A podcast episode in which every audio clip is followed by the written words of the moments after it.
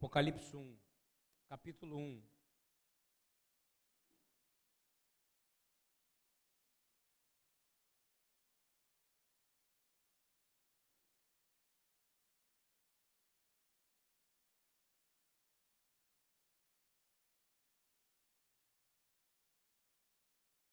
Me perdoa todas as vezes. Senhor Pai, eu quero alunos acordados aqui. Se estiver querendo dormir, nem fica aqui.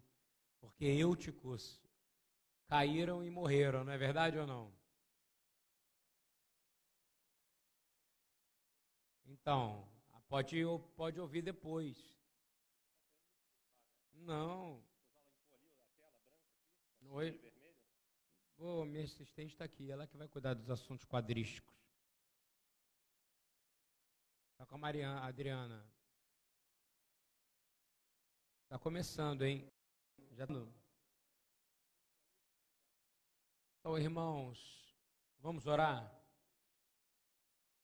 Tem algo que eu escrevi, tem algo que eu li, tem algo que. E a gente vai precisar escrever bastante aqui para a gente poder terminar. Eu pulei a oração para fazer um comentário, orarei de novo. Pai, muito obrigado. O Senhor fala nesse capítulo, capítulo 1, do livro de, das revelações do Senhor Jesus. Apocalipse é algo que não existe, é uma tradução errada. Errada. É uma, é uma, é uma tradução para gerar medo nos outros, para que não leiam esse livro.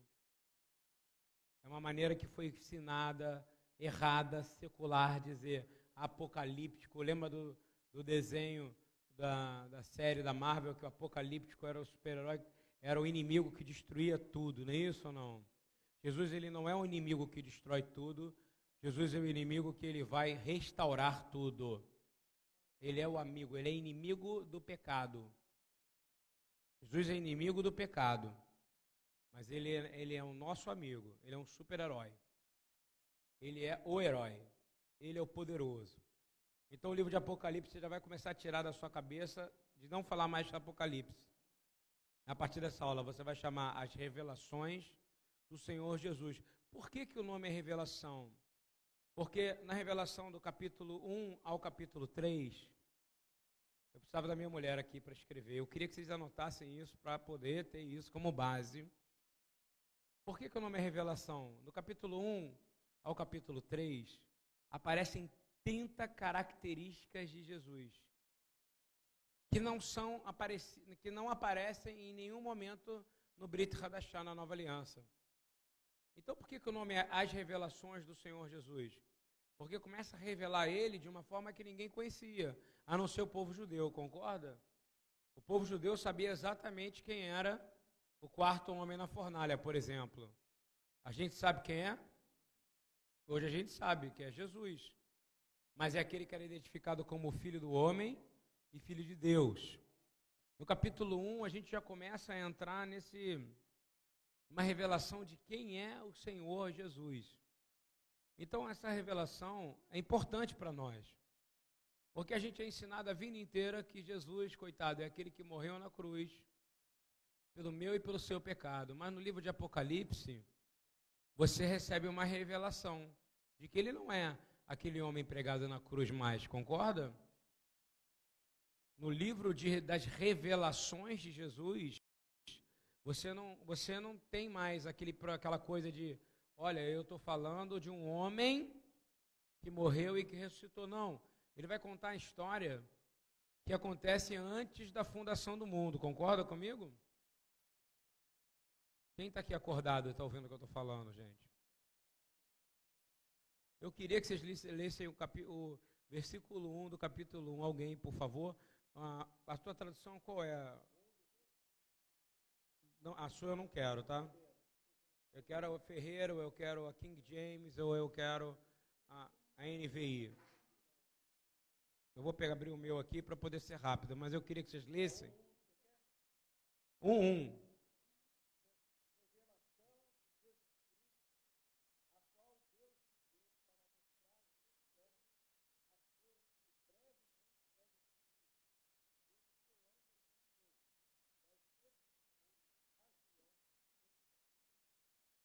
Então, a revelação de Jesus Cristo daquilo que Deus mostrou a ele através dos seus servos. Então, a gente sabe quem é que está escrevendo isso. Pergunta básica: quem é que é o escritor desse livro? Quem é que é o escritor? Não, o escritor. Eu falei bem, o escritor. Que, que João é esse? E tem gente que não sabe, tá? Sim. O João Batista já ressuscitou e escreveu o livro. Hein? Eu preciso da caneta, gente. Eu preciso que alguém providencie a caneta em algum lugar urgente. Não, não é a caneta, não. É a caneta para escrever aqui. Caneta de quadro? Ah, então, isso é bom ter uma professora aqui. Então, ela tem quadro, caneta, caneta apagador e quadro. Lembrando que nós estamos filmando, entendeu? Então, a gente tem que ser rápido, entendeu? Nesses assuntos assim, do quem sabe faz ao vivo. Olha só, a revelação de Jesus Cristo. Então, o livro de Apocalipse, ele não é Apocalipse, é esse nome é uma mentira. Amém? Por que, que é uma mentira? Porque ele dá uma demonstração de que Jesus é mau, de que ele vai destruir tudo e que quer botar você com medo por causa disso. Não. É o contrário. Está revelando um Deus poderoso, não é isso? O Deus que apareceu ao povo de Israel, o Deus que apareceu, por exemplo, Sodoma e Gomorra foram destruídas, não é isso? Foi bom ou foi mal isso?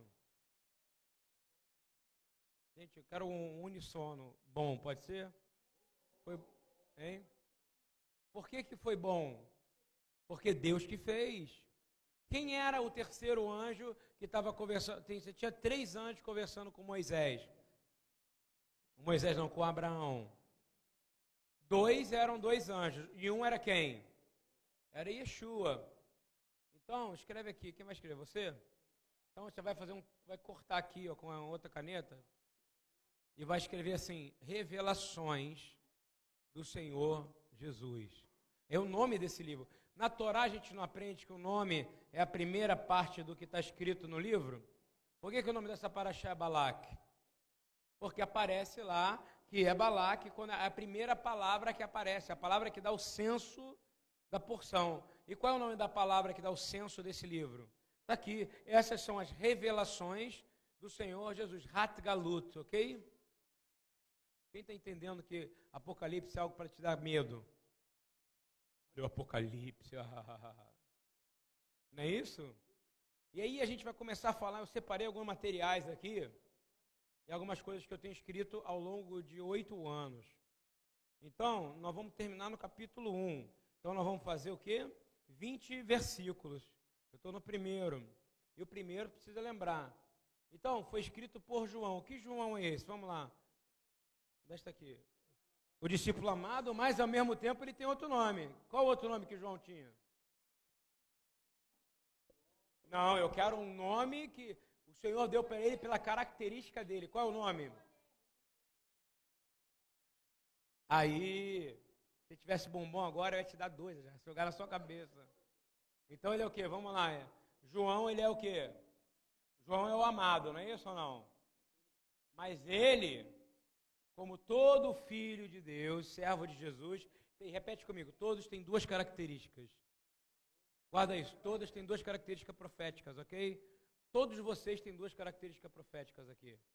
Eu quero que você depois pense quais são as suas duas características. Olha aqui, ó. Ele era o amado, mas ele ao mesmo tempo era o quê? O filho do. Por que, que ele foi chamado de filho do trovão? Por quê? Porque ele falou assim: Senhor, manda logo vir fogo do céu e destrói logo esses romanos todos aqui que estão perturbando a gente. Entendeu por que ele é o filho do trovão ou não? Ele é o filho do trovão porque ele é aquele cara que, ao mesmo tempo que ele amava, deitava no peito de Jesus, que é o que fala, fala que ele tinha um carinho, ele é um apóstolo amado. Ele está dizendo o quê? Qual é, por que, que todo mundo tem duas características? Isso é revelação do Senhor. Porque tem uma que você vai agir na carne, querendo que Jesus seja o que você quer que ele seja. Compreendeu ou não? Vai ter uma característica que você vai dizer: Senhor, manda fogo do céu, destrói todo mundo. Mas você não construiu o altar para mandar fogo, então ele fala assim: cala a boca, filho do trovão. Ele está o quê? Brincando com o cara. Ele está chamando o quê? Um apelido, ele não tem poder nenhum. Jesus está dizendo o quê? Jesus, eu vou fazer a pergunta: Jesus chamou humor ou não? Claro que tem, tinha que ter, senão ele não ia aguentar viver, porque a quantidade de palhaçada que ele enfrentou, ele, tinha, ele devia rir das coisas, né? Hã? É, alívio cômico. Ele era um homem de bom humor. Porque Deus tem bom humor ou não tem? Muito bom humor. Ele tem tanto bom humor que ele me criou, por exemplo, cara. Um cara esquisito como eu, cara, para não falar de ninguém, tá? Né? Então, assim, então, eu vou te fazer a pergunta: quem escreveu o livro de Apocalipse? Foi Amado ou foi o filho do trovão? Qual a característica? Alguém sem amor pode receber a revelação de Deus? Sim ou não? Então a característica mais forte dele era qual? O leia-se o Evangelho, as cartas, epístolas de João. Você vai ver o que ele fala de amor, né? Por que eu estou falando? Isso é importante, identificar quem é o escritor disso aqui. Agora, quem inspirou isso? Jesus, concorda comigo? E aí a gente precisa entrar assim. Nesse, nesse livro, nessa carta, e a gente precisa entender que isso é uma carta, a gente vai identificar 30 características de Jesus. Vou dar um exemplo para você. Tá? Isso é bem importante, esse comecinho, tá bom? É... Você precisa entender a primeira coisa: Deus deu a ele para mostrar aos seus servos. Então, quem está esperando João? Quem é que vai dar essa revelação? Tudo que você ouvir, quem está falando é Jesus, ouviu? Está escrito aqui. Essa é a revelação de Jesus Cristo que foi dada a ele, para, dada por Deus a ele, para mostrar aos seus servos. Então, quem é que vai entender o livro de Apocalipse? Só quem é servo. Está claro isso ou não? Então, escreve para mim, amor. Eu vou parar de querer é, te escrever. Vou focar aqui. Então, a revelação de Jesus é, foi dada por Deus. Vamos ler aí, abre para mim de novo o versículo 1. De novo, fala alto quem puder falar.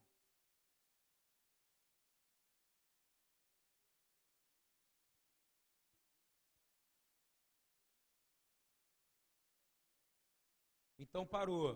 Quem deu essa revelação? Tem gente que acha que é Deus dando para João. Foi dado para quem? O Pai revelou a Jesus. E Jesus revelou aos servos. Não foi revelado para João, foi revelado para você. Então esse livro foi escrito para você. Você é servo. Lá na frente a gente vai identificar o que é servo, ok? Agora você não sabe. Agora você não sabe ainda o que é servo, beleza?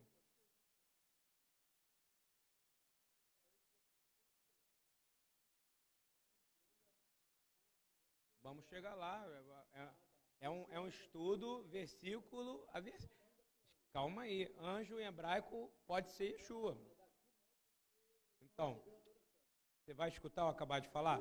Então, maravilha. Porque eu nem comecei.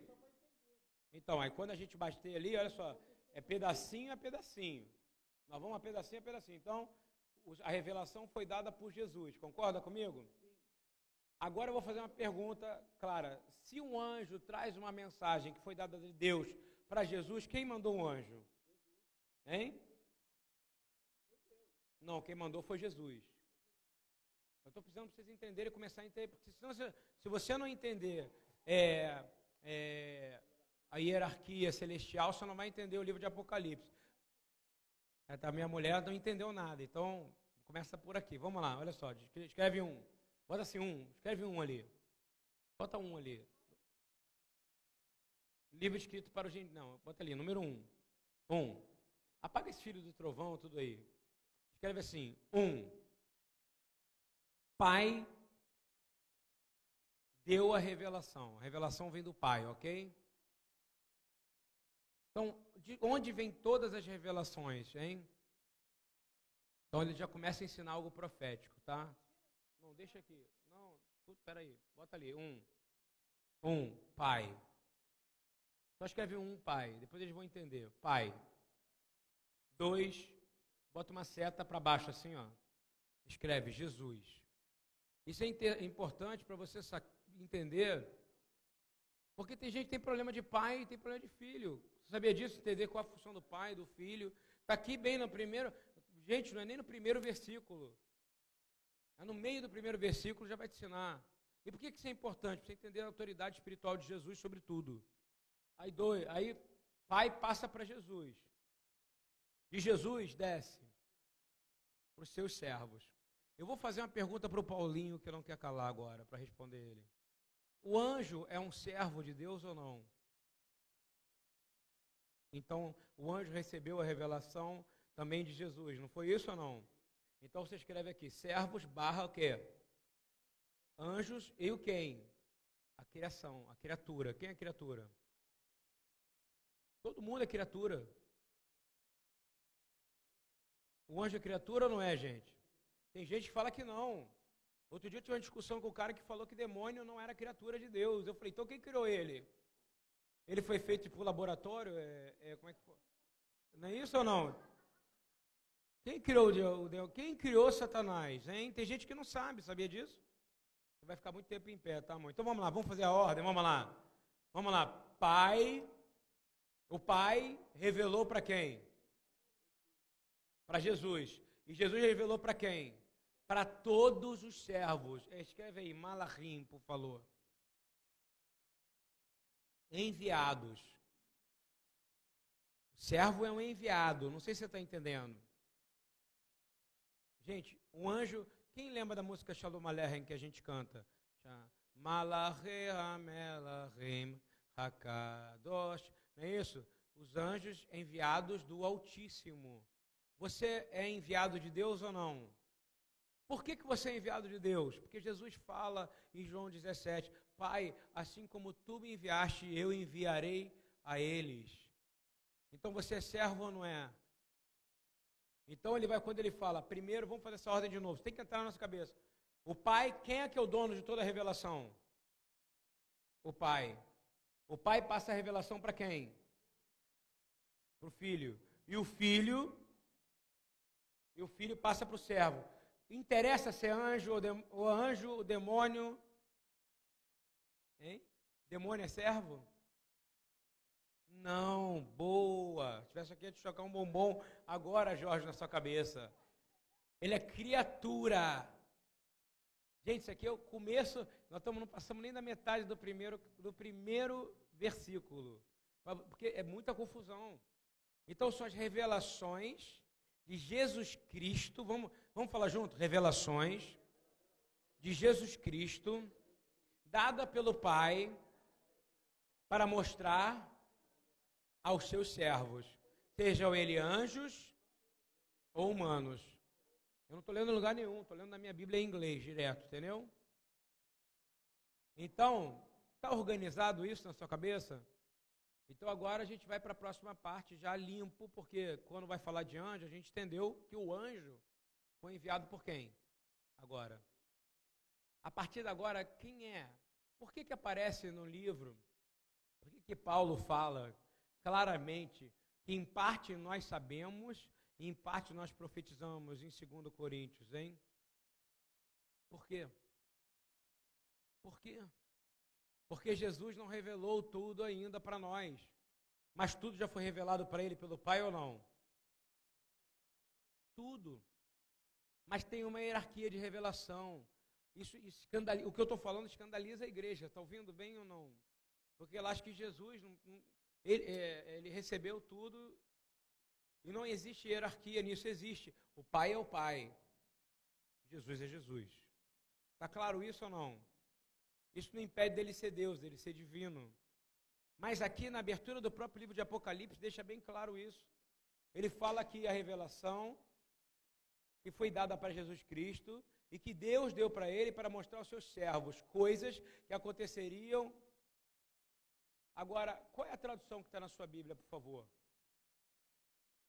É muito importante, tá? As coisas que eu vou falar de tradução. Pode falar qualquer um aí. Ah, então escreve aí, Patrícia, brevemente, por favor. As coisas que vão acontecer, a revelação, então, é para coisas que brevemente vão acontecer. Na Bíblia do, do David Stepp, para o tempo que está próximo. É, na minha Bíblia está escrito assim, ó, a minha é a versão que eu mais gosto de ler ultimamente. É a nova King James, ok? Só para vocês saberem que a Bíblia que eu estou lendo e os meus estudos estão vindo a partir dela, ok? É a versão que eu estou mais é, amando, que está muito perto do que eu tenho aprendido, do que eu tenho ouvido. Então diz assim: coisas que vão acontecer em um tempo muito curto.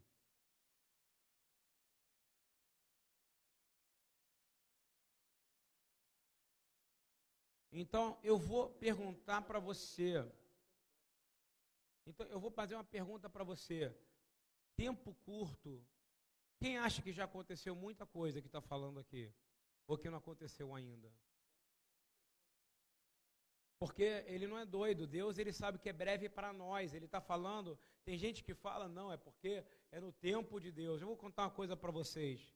É um avião. Quando você vai pegar um avião agora, por exemplo, vai estar tá escrito lá. Se você estiver indo para São Paulo, vai dizer em inglês que ele está on time se você for pegar um avião às duas e meia da tarde, e você chegar lá às 1h45, vai dizer que o avião das duas e meia está on time. Daqui a meia hora, você vai ver que está on time também. On time está na hora, ele está o quê? Em tempo. Mas daqui a 40 minutos, quando for duas e dez, vai aparecer o seguinte, um pequeno atraso. Não é assim que funciona ou não? Ele é o de duas e meia, vai sair duas e trinta e cinco. Por quê? Porque tivemos problemas de o quê? Relacionados ao clima, não é isso? Ao vento, ou atraso de outra aeronave. Então vou dizer uma coisa: o único que está on time, quem é? Deus. O homem que fala que vai voar, que vai, pra, vai voar às duas e meia, ele não entende no poder de Deus. Compreende ou não? Todo o tempo do homem é um tempo estigmativo. É uma estimativa de tempo. Concorda comigo? Deus prometeu um emprego, vou dar um exemplo para Gabriel. Quando a gente foi para, para Campinas, não foi? Nós fomos falando de lá até aqui que ele ia cortar o cabelo. Falar uma coisa brincadeira aqui, tá?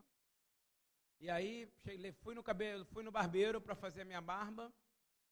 Eu falei, é hoje que vai cortar o cabelo, é hoje que vai cortar o cabelo. Aí ele, não, não, ainda não é a hora. Não é a hora ainda. Na verdade, ele tinha que falar com a mãe dele. Aí, ele arrumou o emprego. Porque Deus falou: você vai ter que cortar o cabelo para arrumar um emprego.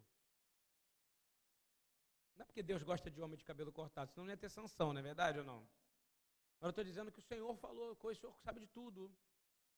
E a Soraya foi usada poderosamente para que ele arrumasse esse emprego. E ela falou também que ele não podia ir com a calça tochada que ele tinha. Uma calça de lycra coladinha, entendeu ou não? Não foi? Né? Coisa de homem, né? É que ele engordou só 20 quilos desde que ele entrou aqui. Aí, a pergunta que eu quero fazer: ia fazer diferença ele cortar o cabelo em Campinas ou aqui? Sim ou não? Porque Deus já tinha determinado que ele ia cortar o cabelo, amém?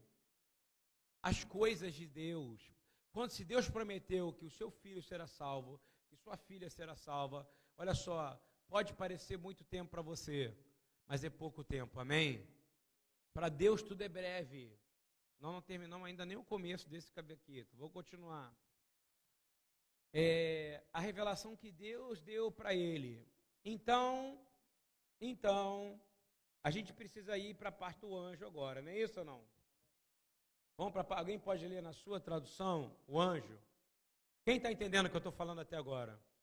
Quem está gostando disso aqui? Se quiser, eu vou logo para o fogo, para a destruição, eu vou para outra coisa.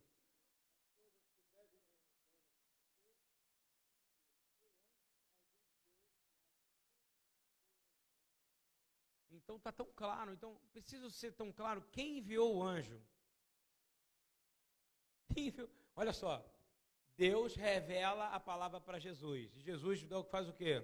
Vai lá e revela para, para o servo. Compreendeu como é que funciona a ordem celestial ou não?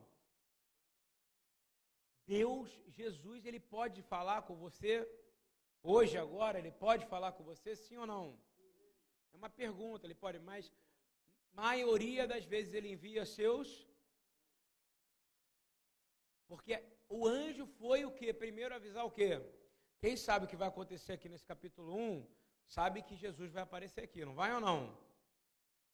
Eu quero que todo mundo preste atenção em mim aqui. Se necessário, eu vou trancar aquela porta também. Eu estou falando talvez a passagem mais importante da Bíblia. Porque a palavra fala que tem uma bênção separada para aqueles que entendem. E muita gente, você sabia dessa ordem aqui que eu estou falando aqui? Isso é muito novo para muita gente aqui, concorda? Então você não entendia a palavra de Deus. A palavra fala que o povo padece por falta de. E você não entende. Você às vezes você está falando, falando, mas não está entendendo. Então, vamos falar de ordem celestial. Deus deu a ordem aos seus anjos a nosso respeito. Está onde? Salmo 90 e. Escreve aí, Salmo 91 como referência, por favor.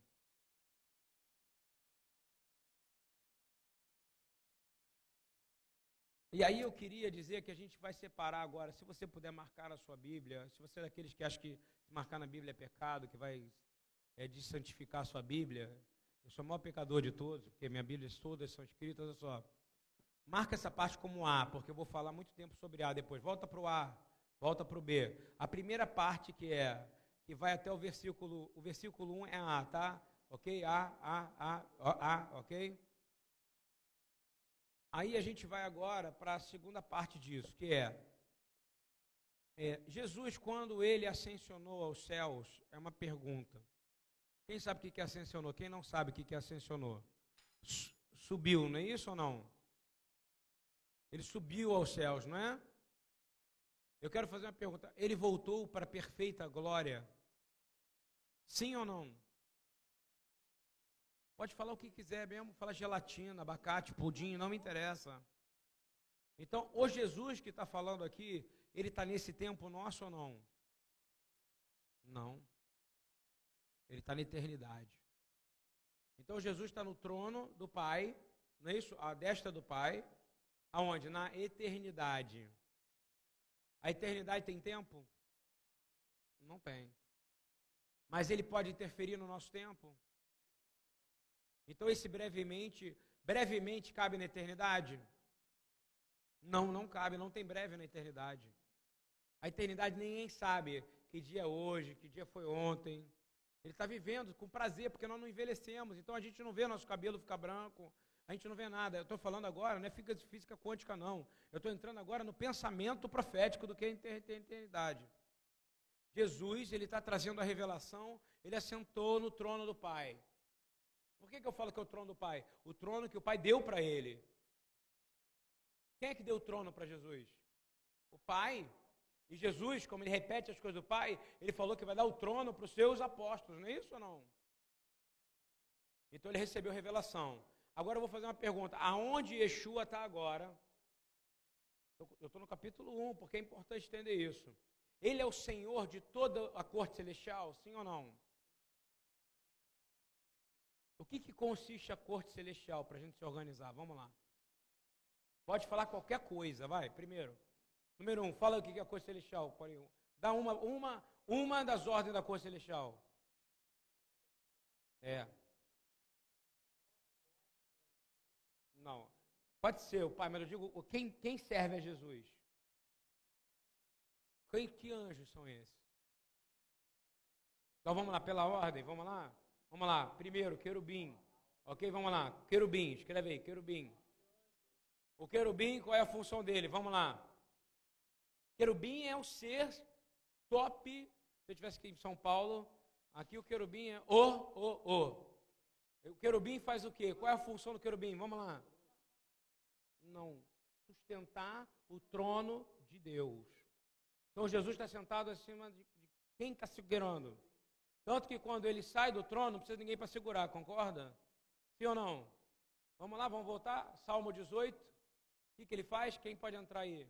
Ele voa sobre um querubim alado, sobre a terra, para resgatar Davi. Então você tem dois querubins, concorda comigo? Que fazem o que hoje? Guardam o quê? Segura o trono de Deus, não é isso? E cadê os outros dois querubins? Está escrito Gênesis, cadê? Vamos ver se você lembra. Gênesis. Quando você foi expulso do Éden junto com seus pa... seu pai Adão e Eva. Em algum momento fala que eles não estão lá ou eles estão lá ainda? Então, mas você não vê, eles são, eles são seres celestiais. Você está vendo ou não? Então tem mais dois. Tem gente que confunde querubim com arcanjo, não é, tá? Querubim é uma coisa. Querubim é o ser mais poderoso que Deus criou. Está ouvindo bem? A gente poderia trazer aqui uma, não quero entrar isso agora, quero entrar depois. Eu quero final, eu só preciso que vocês entendam essa ordem aqui. Aí você tem serafins. Os serafins fazem o quê? Eles deixam o fogo do trono de Deus nunca se apaga. Eles têm poder de quebrar maldições. E eles podem vir à terra sim ou não? Hein? Dá um exemplo. Simples, todo mundo sabe. Vai, dá um exemplo de um serafim. Dá um exemplo de um serafim. Tocou na boca, tanto de, tanto de Isaías. Ele viu o trono de Deus, ele viu o serafim girando, não foi? Aí o serafim desceu, não foi isso ou não? E tocou com tenaz. Então, o serafim, não é isso ou não? Aí você tem é, arcanjo, é uma coisa completamente inventada por homem. Ok? Aqui a gente supõe que exista um arcanjo. Mas a gente vai falar que existe, porque a gente sabe que tem Miguel, concorda comigo? Que é Mihael, que é aquele que é como Deus, não é isso? Gabriel. Aonde aparece Rafael na Bíblia? Tem algum Rafael na Bíblia? Alguém poderia me dizer? Não, eu, eu quero ir para a Bíblia, eu não quero ir. Na tradição judaica tem. Tem um monte de nome de anjo. A Cabala tem um monte. Mas eu não posso entrar nisso, gente. Eu preciso entrar no bíblico. Concorda, Rabino? Hein? Então, na Bíblia aparece dois nomes de anjos. Dois anjos têm nome. Então, o anjo tem nome ou não? Então, eu não vou entrar na tradição judaica, eu não vou entrar na Cabala, eu não vou entrar em nada do que a gente canta. Mimini, Mihaelo, Messemoli, Gabrielo, Melefanai, Urielo, Meahorai, Erefael. Exatamente. Então, assim, eu não vou entrar nisso. Então, a coisa celestial tem o quê? Anjos. Então, a gente, a gente considera que Miguel, ok? E que Gabriel tem funções de governo sobre os outros anjos, ok? Por quê? Por causa de Daniel. Lembra de Daniel? Que Miguel teve que vir pessoalmente, não é isso ou não? Mentira, não tem pessoalmente, espírito. Quem é o que veio impessoalmente aqui? Quem veio pessoalmente aqui? Quem foi o filho do homem que falou com Daniel? Yeshua. Miguel não conseguia, você lembra disso? O Senhor não estava conseguindo descer. A oração foi liberada, é importante, porque você não vai entender o livro de Apocalipse se você não entender esse processo que eu estou falando. Então a gente começa lá em cima. O Pai, ok? Jesus, não é isso ou não? Os servos homens, que fala que inclusive a gente tem pode ter mais poder do que os anjos. Sim ou não? Está escrito na Bíblia. Mas eu estou falando agora, eu estou falando a nossa ordem celestial. Então o que? Nós temos o que? Querubim, serafim e os malachim, os enviados. Malá é um só, tá? Oi? É para você saber quantos tem. Só foram criados cinco querubins. Não tem mais do que cinco. Os que os querubins cantam. Tem gente que parece que vai ter mil querubins, gente. Só tem cinco. Guardar o Éden, isso, guardar o jardim. Olha só, gente, só para explicar para vocês. O Éden é o planeta. Repita comigo: o Éden é o planeta. Deus deu um nome a um planeta. Qual o nome que ele deu? Éden. Não, Éden. Quando Deus criou tudo, ele criou o que? O Éden. Se eu não estou enganado, significa delícias, ok? É delícias. E aí, nesses lugares chamados delícias, o Senhor, como não manda ninguém fazer nada sem ter uma missão, o que, que ele falou? Eu vou criar um jardim. E nesse jardim, eu vou mandar você trabalhar. E você tem uma função, homem, que eu vou criar. Adão, que é feito da terra, que vem de Adão, raiz adâmica. Nós todos somos de raiz adâmica. Nós não somos anjo, concorda comigo? Tem carne aqui. Quando você pega e olha para isso, você entende o quê? Que o planeta era chamado delícia, ou seja, era uma coisa boa. Era tudo bom. Só que ele determina que vai ter um lugar porque ele não gosta de homens que não façam nada. Quem entendeu isso? Não gosta de homem que não faça nada para servi-lo. Não é isso que ele está dizendo, meu servo? Por que, que ele sempre fala Abraão, meu servo? Porque ele, Adão era um servo, sim ou não? Mas Adão, antes de cair, cara, Espírito de Deus, Espírito de Adão em concordância sem pecado. Você imagina como que deveria ser a oração de Adão ou não? E, e mesmo cheio de glória, Deus deu o que para ele? Trabalho. Não, concorda comigo? Então, o que, que Deus fez? Ele criou um planeta maravilhoso. Eu acho que é o planeta do Eduardo. Devia ter é, rio de chocolate aqui. Aí, aí caía doce de leite lá de cima aqui. O mundo do, o mundo do Rabino Eduardo. Aí o mundo do Jean tinha café. O mundo, o mundo do, do Jean tinha, era, era, era Chandrilá. Num filme que tinha, tinha um filme chamado Chandrilá, quando eu era criança, que meu pai viu, via, enchia a minha paciência. O horizonte perdido, não era isso? Os caras entraram dentro de uma cachoeira, do outro lado era tudo perfeito. Só que tinha homem lá dentro, então começou a pecar, entendeu ou não? A palavra de Deus é, é impressionante, porque todo entretenimento no final copia os escritos de Deus. Todo mundo vai se perder, a família vai desandar e alguém vai salvar a família. Amém? Fora contar, é filme de terror. O filme de terror também tem alguém que salva, ok? Então vou falar de novo. Deus criou uma terra. Qual é o nome dessa terra? Éden. E lá ele determinou um espaço pequeno. E qual é o nome desse espaço pequeno? Jardim, em hebraico, para ficar bonito. Gan Éden. O Jardim da Delícia. Cara, devia ter coxinha para mim ali, cara.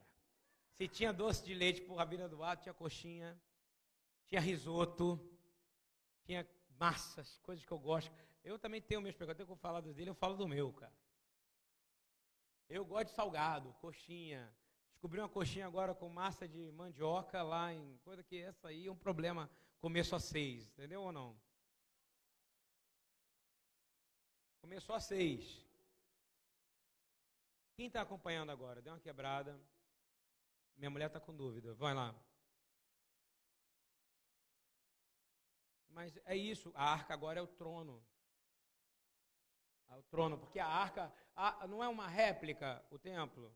Então, que eu, por que, que eles desenhavam os querubins? Os querubins seguram o trono de Deus. A gente vai falar disso, a gente vai falar depois, tá? Eu preciso falar depois. Quando a gente for falar da vinda da arca, como ela vai voltar, Vai ser lá na frente, nem, nem tanto na frente, capítulo 6, capítulo 7, mas agora eu quero terminar o capítulo 1, senão a gente vai sair daqui 8 da noite, tá? Então, é, essa ordem aqui, quando foi expulso, o Senhor falou: Eu vou mandar dois querubins para guardar o Éden. Quem acredita que o Éden, o jardim do Éden existe ou não? O jardim do Éden é o único lugar na terra aonde o pecado não atingiu o solo. Você crê nisso? Hein? É o único lugar, não é um lugar etérico ou espiritual, não. É um lugar que o homem não consegue ver, porque o pecado que existe dentro dele não permite ver lugar de, lugar de tanta santidade. Estão entendendo? É tão louco que você vai para. O Rony falava para mim que quando ele ia lá no Iraque, Aí falavam que ali era o lugar onde tinha sido fundado o Éden. Hein? Vai um monte de turista lá para falar aqui que é o jardim do Éden, entendeu ou não? Vou falar para você, nós, com nossos olhos, vou dizer, Deus tem poder para transformar algo invisível ou não? O jardim do Éden existe ou não? E ele está invisível. A pessoa pode até passar por lá, mas não está vendo. Quando Jesus voltar, ele pisar esse lugar vai ser revelado a todos nós. Nós vamos poder ver a árvore da vida. Amém? A palavra fala que a árvore da vida está nesse jardim, está escrito no capítulo 22. Eu não vou entrar nisso, mas diz lá que a árvore da vida está lá e ela dá fruto. Aonde está essa árvore da vida? Nesse lugar, no jardim. Está ouvindo bem? Quem guarda esse jardim? Dois querubins. Dois querubins estão no trono. E cadê o quinto? É o Satanás. Beleza? É o Satanás. Então ele é poderoso ou não é, gente? Na hierarquia celestial. Ele é tão poderoso e ele tinha domínio sobre outros, porque Deus ele não é. Eu vou fazer a pergunta: o céu, o Shamaim, ele é organizado ou não é? Gente, nós vamos daqui a pouco falar de 24 criaturas, 24, 24 anciãos. Gente, a gente vai falar de coisas que a gente. Eu não gosto de falar, porque eu sou tão prático. Mas eu tenho que ensinar coisas que isso aqui, porque a palavra fala que quando a gente entende isso aqui, isso é uma bênção para nós. Então vamos continuar. E aí, entendendo essa ordem aqui, nós vamos passar para frente. Então, por que, que o homem está junto com os servos aqui? Porque o homem, ele, na sua estrutura natural, repita com estrutura natural, nós estamos na antinatural agora, ok? Ouviu bem ou não? A gente fede, a gente vai ao banheiro, a gente é, urina, a gente perde cabelo, né? nada pessoal, a gente fica gordo, a gente fica magro, né? a gente tem problema porque nós estamos no antinatural. A nossa criação natural, a gente é resplendor de glória. E o que, é glória? Vamos traduzir glória legal? Deus me disse uma coisa muito bonita. Ele falou que glória é homenagear a Ele. Está ouvindo? É muito difícil homenagear Ele com o nosso corpo corruptível como Ele é. Mas parte da glória de Deus habita em nós agora, nesse momento. Você crê nisso? Hein? Então tá aqui, ó. Servos. Servos. Os anjos, todos esses aqui são servos ou não? O querubim é um servo? E, coitado do querubim, né? Está trabalhando há muito tempo sem parar, concorda mesmo? Guardando esse jardim, hein? Ele não tem férias.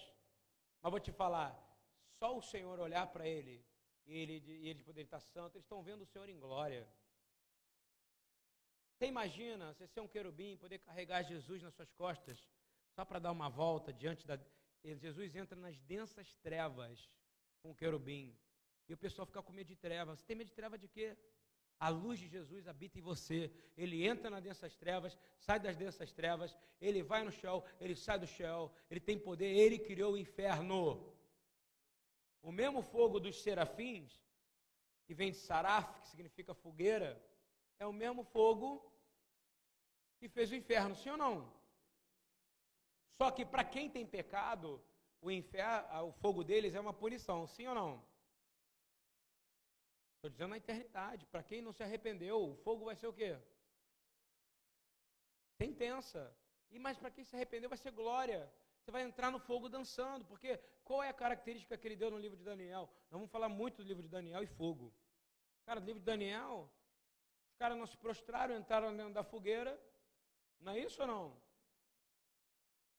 Eram três caras e o filho do homem. Aquele fogo lá dentro, o que, ele fez? Deus não tem poder sobre a matéria, sim ou não? Jesus falou assim: esse fogo agora não queima vocês, porque eu estou aqui dentro. E aonde eu estou, o fogo que o homem faz não queima quem está comigo. Estão entendendo o que eu estou falando? Porque ele muda a matéria. A prova disso é que ele não afundou quando ele andou no Galiléia. Sabe por quê? A água empurrou ele de volta. Porque ele tem poder sobre toda a matéria. Faz sentido para você isso? E é por isso que quando ele fala, toda autoridade está sobre mim, e ele está dizendo que você se reconhecer ele como o Senhor, você vai ligar e desligar as coisas, você tem que começar a entender que você precisa mudar a sua postura diante das trevas. As trevas não têm poder sobre você. Aleluia.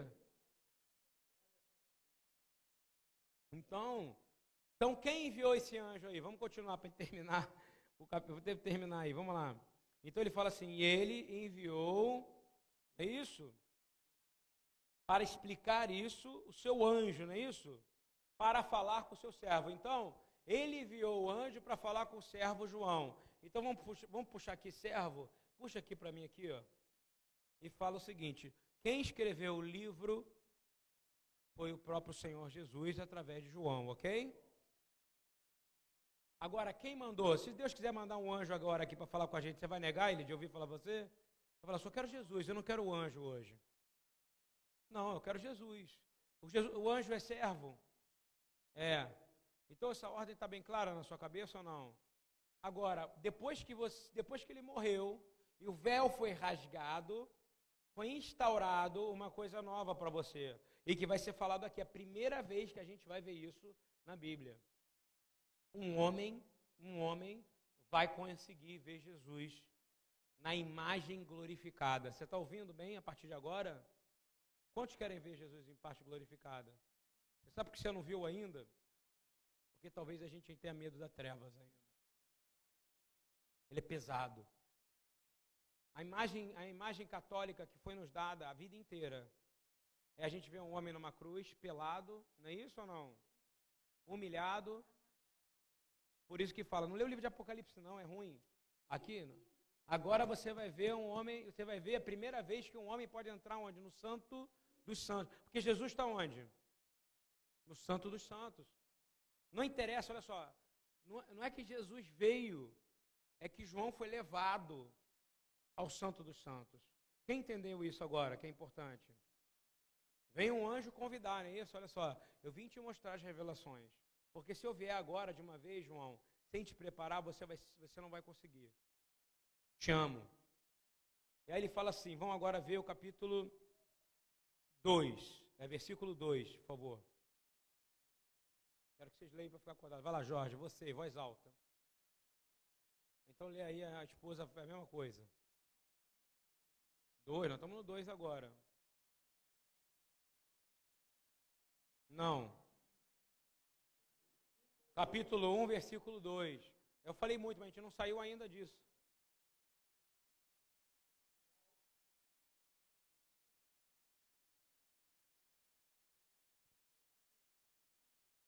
Ah, então vamos lá. Então, quem testificou a interpretação de texto, só o que eu estou fazendo agora nesse momento, tá? Então, quem testificou a palavra de Deus de tudo que viu? Quem foi? Hein? Então agora João vai ser o cara que vai testificar tudo. Agora vai falar de novo, agora não é mais do que ouviu, é do que ele vai ver. Você está entendendo ou não? Então até então ele estava falando o que ouviu, mas agora ele está dizendo o quê? Ele vai testificar do que viu. Escreve aqui, do que viu. João escreve baseado no que viu. Então vou fazer uma, fazer uma pergunta. João era um profeta que tinha capacidade de ver, não é isso? Existem profetas hoje que têm capacidade de ver, sim ou não? É possível você ver. Em inglês a gente chama de seer. Vou te dizer, é a pessoa mais importante numa congregação. É aquele que vê e a visão é confirmada por pelo mestre, pelo apóstolo, Compreendeu? Pelo pastor. Quando a gente descobre um seer no meio da congregação, aquele que vê, a gente fala, porque é o último dom que foi dado ao último apóstolo, entendeu? Quer ver o quê? Imagina um cara que fala, eu vi o trono de Deus. Ou ele é louco, ou ele viu mesmo, concorda? Então, quem tinha visto o trono de Deus antes disso? Vamos lá. Novo Testamento, Estevão e Paulo. Aí vai lá. Antes, vamos lá, quem viu? Isaías. Daniel não viu o trono, não. Ezequiel. Jacó viu a escadaria. Ele não entrou no trono. Não. Agora, o trono mesmo, quem viu foi o trono nesse nível aqui, só João, o filho do trovão.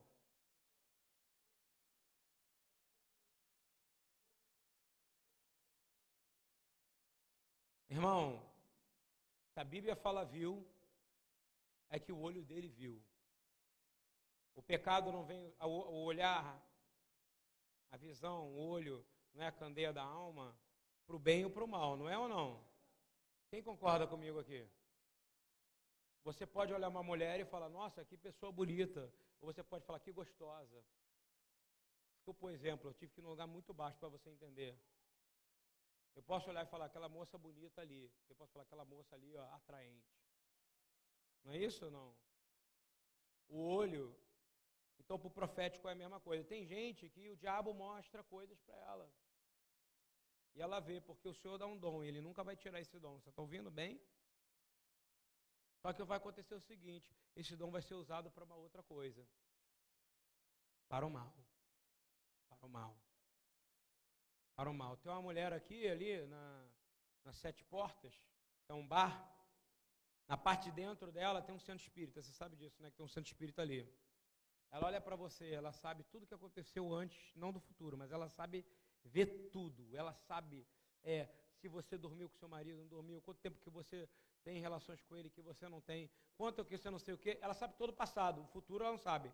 Mas ela vai ganhando você, porque o diabo vai mostrando em visão para ela aquilo que ele pode fazer, que é o quê?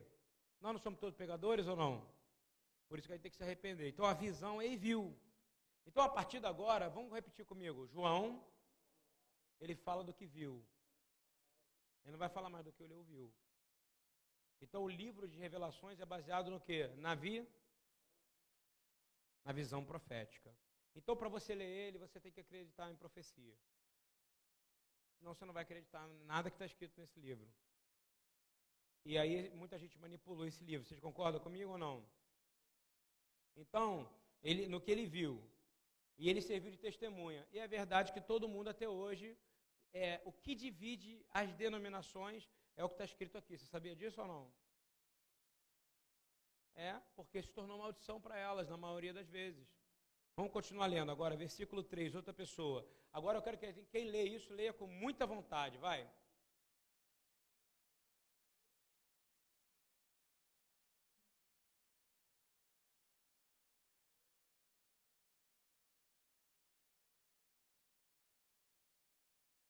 Então vamos lá. Bem-aventurado os que leem, não é isso ou não? Bem-aventurado os que leem e aqueles que ouvem as palavras dessa profecia. Parou. É uma bênção. Então, primeiro, você é bem-aventurado. Escreve aí, Patrícia. Bem-aventurado. Bem-aventurado é uma pessoa que é o quê? Abençoada. Então, tem uma bênção aqui. Quem crê que é uma bênção aqui de verdade? Isso é sério, cara, porque a gente pode manipular esse livro, não. Isso aqui é o que é a verdade. A gente vai entrar em coisa assim. E a segunda coisa, vai lá. Agora, os que leem, vai. Então, é bem-aventurado o que lê, o que ouve e o que guarda. Então, é, mesma, é o mesmo sentido da Torá, não é? É o que lê, o que ouve e o que guarda e obedece. Então, tudo que eu vou ler agora e que Deus falar a partir de agora, se você não obedecer, você pode perder sua salvação. Porque por isso que serve o livro de revelação. O livro de revelação ele vem quebrar um paradigma que diz na igreja evangélica durante anos que você não perde sua salvação. Já reparou isso ou não? Quem já ouviu isso? Que não perde salvação? Uma vez salvo, salvo você vai perder a salvação. E onde é que está isso? Nesse livro aqui. Principalmente no último capítulo vai falar quem vai perder a salvação. Então vamos continuar, vamos continuar. É, a gente precisa entender que a gente vai começar a misturar o tempo da igreja daquele momento com a característica da igreja daquele momento para o tempo da, para o nosso tempo de agora. Porque ele falou em breve, breve, breve período. Então muita coisa já aconteceu. Quem acredita que muita coisa já aconteceu? Ou você é daqueles que acha que é dispensacionalista que tudo só vale para agora? Que Filadélfia é espiritual, é isso? Que a igreja de Éfeso é espiritual. Sim ou não, irmãos? É uma igreja que existiu. Foi uma igreja de uma de nação, uma igreja de estado, é uma igreja de cidade. Essa igreja existiu. Quando eu digo igreja, é carralo, é uma família. Quando ele vai falar aqui da igreja de, de, de Filadélfia, quando ele vai falar aqui quem ele é, ele vai dizer de coisas que existiram. Então eu queria dizer para você o seguinte, que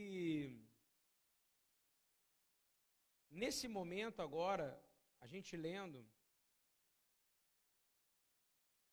você precisa compreender que ele vai começar a falar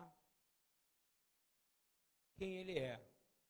E pela primeira vez um homem vai ver quem é Jesus em glória. E o Jesus em glória, você pode ter acesso a ele na sua oração. Você crê nisso, irmão? É difícil dar aula e não misturar com pregação, porque eu estou falando de uma coisa muito séria. Então, quando você abrir as coisas que estão sendo dadas, eu queria que alguém pudesse abrir para mim é, aquilo que foi dado para o Senhor. Lê para mim alguém, a partir de agora, o que o Senhor começa, ao que João começa a escrever às sete igrejas da Ásia, por favor. Vamos lá. Do 4 em diante. Leiam junto, tá? Porque tem uma bênção para quem lê, tá? Então, lê aí. Você quer ser abençoado? A palavra fala lê, ouve e cumpre. Então vamos lá.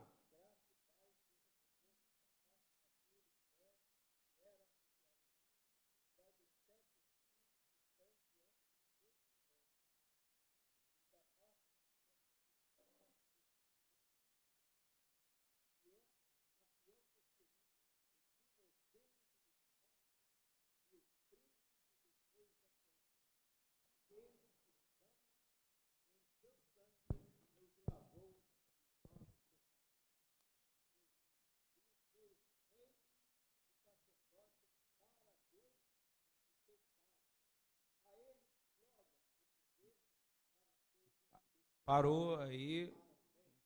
Parou aí.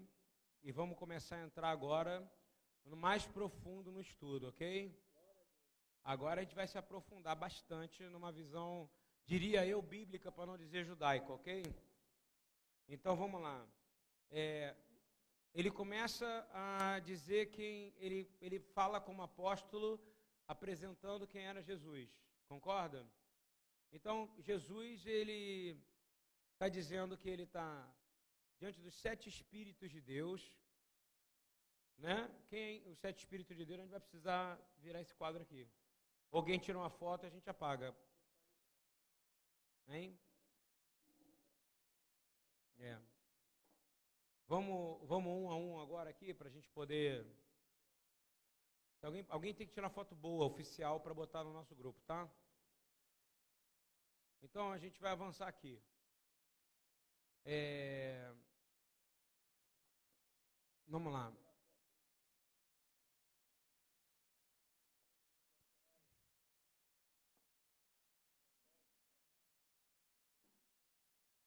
Existem 73 bem-aventuranças no Novo Testamento, ok? Alguém tem que tirar foto e apagar. Alguém já tirou a foto aí? Oficial. Vou falar para você, essa aula não sei se eu vou conseguir repetir, então é bom. Né?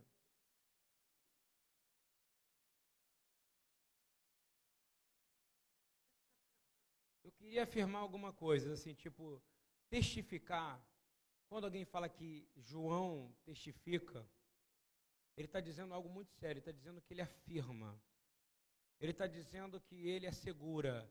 Ele está dizendo que ele comprova. Ele está dizendo que ele, ele, ele dá fé àquilo que ele está vendo. Você precisa acreditar no que você vai ouvir daqui para frente. Ok? Isso é sério. É... E se você. Eu queria dizer o seguinte: que as palavras desta profecia, que foram faladas um pouquinho antes, ok? Quando a gente fala qual testificou a palavra de Deus, do testemunho de Jesus Cristo, de tudo que viu, ele fala a palavra dessa profecia. Eu queria que alguém abrisse o Apocalipse 22, por favor, que vai falar qual é a profecia. Todo o resumo de Apocalipse tem uma profecia. Apocalipse 22, 6, 7, por favor. Isso não está marcado em nenhuma Bíblia. Isso aqui é, é a gente virando e estudando essa parada. Ó, há uma bênção para quem lê, para quem ouve e para quem vive. Está ouvindo? Então vamos lá. Qual é a profecia? Alguém pode ler para mim? Apocalipse 22, 6, 7. Com a... Vai lá, Soraya, é você.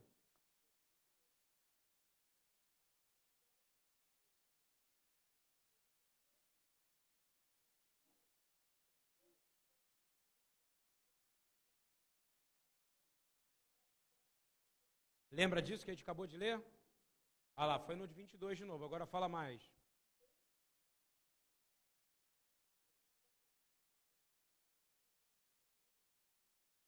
Repetiu de novo no 22, agora qual é a palavra que ele. Qual é a, qual é a profecia? Eis que eu venho sem demora. Esse é o resumo de todo o livro de Apocalipse. Eis que eu vou voltar. Isso não é benção ou não? Porque para o povo judeu, a maior pergunta é quando é que você volta? Ele está dizendo, eu agora vou voltar sem demora. Agora, como é que ele se apresenta? Eu sou o Deus dos espíritos dos. Escreve aí, ó. Então, então vamos lá. É... Bem-aventurado aquele que lê. Ok? No versículo 3. O que é uma pessoa bem-aventurada, gente? Por favor. Pode falar qualquer coisa, Gilmar. Fala aí, você que fala bastante.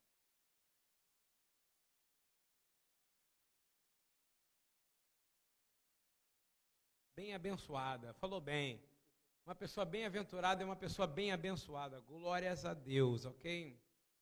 É, eu queria dizer que no, em todo o Novo Testamento, isso baseado no livro do Iraque ao Amagedon, do Asher Intrater, diz que existem 73 bem-aventuranças, sendo que sete delas estão no livro de Apocalipse, entre o capítulo 1 e o capítulo 3 porque são novas, a gente não saberia dizer antes, sem ver Jesus em glória, ok? Agora eu vou te dizer, aquele que lê para para João é aquele que lê em voz alta. Está ouvindo bem ou não? Precisa aprender. Aquele que lê pela tradição. Por que, que o Rabino Eduardo vai ali na frente ler a Torá? É para ler como se estivesse lendo a Torá. Ok? Estão acompanhando aí? Diz amém ou não? Porque essa é a tradição. Ninguém lia em silêncio. Vai lá no, vai lá no código para você ver como é os caras leem. Sempre lendo alto, porque é uma benção. Você precisa repetir ela para você. É. E também que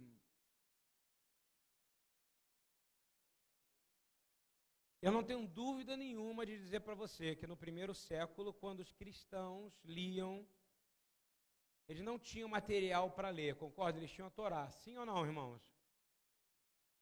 Então, o que ele está querendo dizer é para você ler como você lesse a Torá. Ouviu bem? A Torá era lida para você ler, ouvir e obedecer, não é isso ou não? Continuando. Bem-aventurados que ouvem. Muitos não conseguiriam ler o grego, concorda? Nem tampouco o hebraico. Então, bem-aventurado aquele que estava ouvindo a explicação desse livro. Né? E por último, ele fala a palavra dessa profecia, ou seja, são profecias. O que é uma profecia? É aquilo que vem do Senhor. E a gente precisa entender que ele começa a dizer ele, que ele é o, o o Senhor se apresenta agora como o Alfa e o. Ou seja, eu não estou falando mais no tempo de vocês, eu estou falando agora da eternidade para o tempo de vocês, ok? Continuando. Para quem sabe, é só para a Patrícia escrever ali, né? Vamos lá. Tempo que João estava vivendo junto com o povo na Grécia. Cronos, ok? Escreve aí com K, Cronos que é um Deus, ouviu bem? É um Deus grego.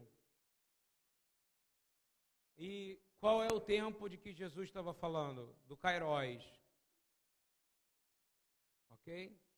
Nós estamos lendo ainda aqui, nós estamos avançando no 6, no 7, no 8. Estou fazendo uma misturando, mistura, misturança aqui, tá? Quem está conseguindo me acompanhar aqui, por favor? Então ele está dizendo assim: Eu sou o Alfa e o Ômega. Eu, o princípio e o fim. Aquele que é, que era e que há de vir. Sabe o que ele querendo dizer? Que eu sou Yud Rei Vav Rei. Eu sou o Deus. Aquele que não tem princípio nem, nem fim. Em Sof, como a gente fala em hebraico. Ele está querendo dizer, eu sou Deus. E eu não estou mais nesse cronos aqui. Ele tá na, vou te fazer uma pergunta, eu vou falar uma coisa que é muito bonita. Ele estava preso numa ilha sem recurso nenhum, concorda? João recebendo isso? Na ilha de Pátimos. Ele não tinha nenhum recurso. Ele foi levado ao trono de Deus. Então, se você não tem recurso nenhum, quero dizer que o Senhor pode te levar para ver o trono dele. Isso não é bom ou não para você? A beleza do rico e do pobre no Evangelho é que para Deus não faz diferença nenhuma para onde Ele vai te levar. Você pode, o rico e o pobre podem adentrar o trono de Deus. Continuando, diz assim que eu precisava aí que a gente lesse um pouquinho de 1 Pedro 4, 7, por favor, para a gente poder falar um pouquinho sobre princípio e fim, tá? Só para afirmar. 1 Pedro, primeira carta de Pedro 4, 7. Meu amigo, essa aula, se você não gosta de Bíblia, ela não é uma aula para você. Se só gosta de ouvir pregação, não é uma aula para você. Essa é uma aula para ler, ouvir e obedecer a palavra de Apocalipse, do livro de revelações do Senhor Jesus.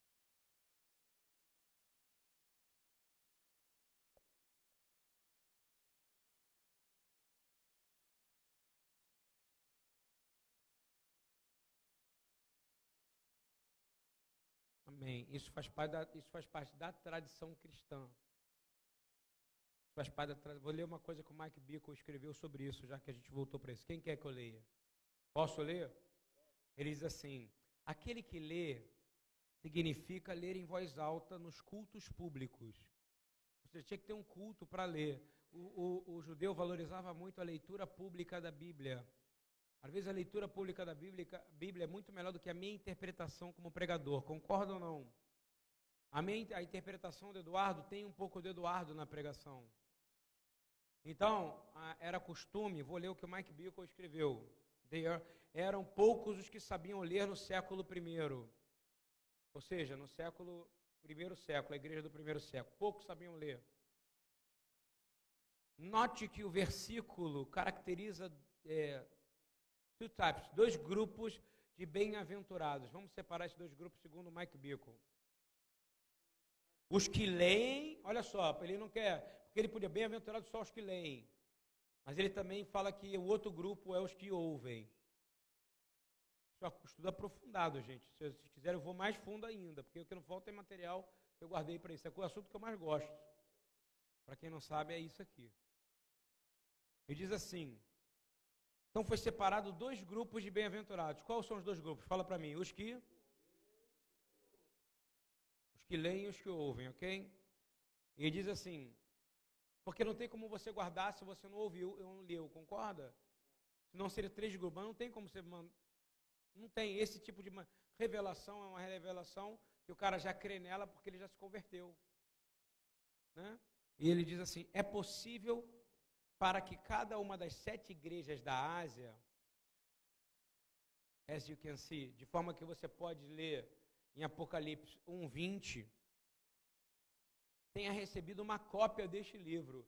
Cada igreja, pela história da igreja, um livro chamado Didaquê, que conta a igreja e a tradição do corpo de Jesus no primeiro século, fala que cada um recebeu uma cópia desse livro. Porque você está dizendo ali é a primeira vez que aparece o Senhor em glória. Você está ouvindo bem descrito? Ele diz assim: cada um recebeu uma cópia, a fim de que fosse lido juntamente com os outros escritos sagrados, como o Pentateuco. Tinha que ter sido lido. Ele tinha peso de, de Torá. Diz assim: quando o Apocalipse uh, was written, foi escrito, é possível que apenas os livros do Antigo Testamento, Testamento eram livros nas reuniões dos primeiros seguidores de Jesus já que essa época, o cânon do Brit Hadashah, New Testament, não estava completamente escrito ainda. Então, a bem-aventurada é dividida entre duas pessoas. Quem são? Os que leem. Mas hoje, graças a Deus, o Evangelho chegou em toda a terra. Ele chegou sim, gente. A gente vai falar isso mais na frente. Ele já chegou. No que tange sair do leste para ir ao oeste máximo. Ele chegou no oeste máximo. Ele já chegou ao, ao ocidente de forma poderosa. Vou continuar aqui, tá? Aí ele diz assim: é,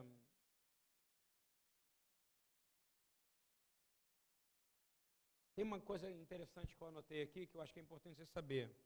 A Igreja Católica, ela omitiu inteiramente os textos relacionados às bem-aventuranças do livro de Apocalipse durante 1700 anos. Sério. Isso foi revelado pela igreja anglicana por um cara chamado Henry Alford. Então, porque era um livro que era para só colocar medo, não colocar bênçãos. Não sei se você está entendendo.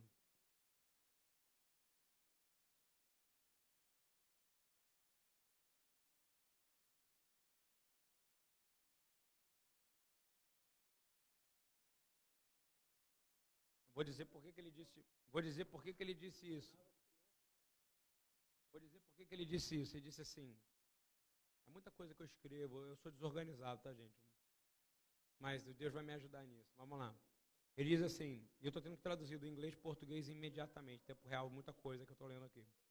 Diz assim: a igreja católica omitiu inteiramente textos relacionados às sete igrejas, para não influenciar no contexto geral da característica que deveria ser do corpo da igreja.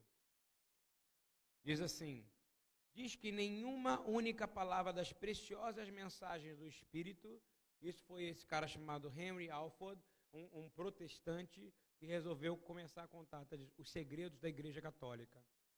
Diz assim. E claro que pegou a reformada também, concorda comigo? Não foi? E aí a igreja anglicana também escondeu. Tá? E diz assim: que essas preciosas mensagens do espírito das igrejas jamais foram ouvidas em cultos públicos da igreja anglicana ou católica. A igreja que nunca se cansa de apelar de suas liturgias bíblicas, de sua religiosidade, trazendo maldição para o seu corpo, porque eram palavras de bênção. Porque se fala que há um povo que é abençoado porque escuta, e é um povo que é abençoado porque lê, e então quem travou gerou maldição sobre o seu corpo. Estão tá, entendendo isso? Eu estou lendo coisas de pessoas que estudaram isso, né? É, vamos para o. Pro... Quando ele começa a falar assim, graça e paz vos dou graça a vós e paz da parte daquele que é, que era e que há de vir, ok? Ele está dizendo quem ele é aqui, né? Ele não tem fim, concorda comigo? A gente acabou de falar. Então ele está em que tempo? Cairóis, não é isso?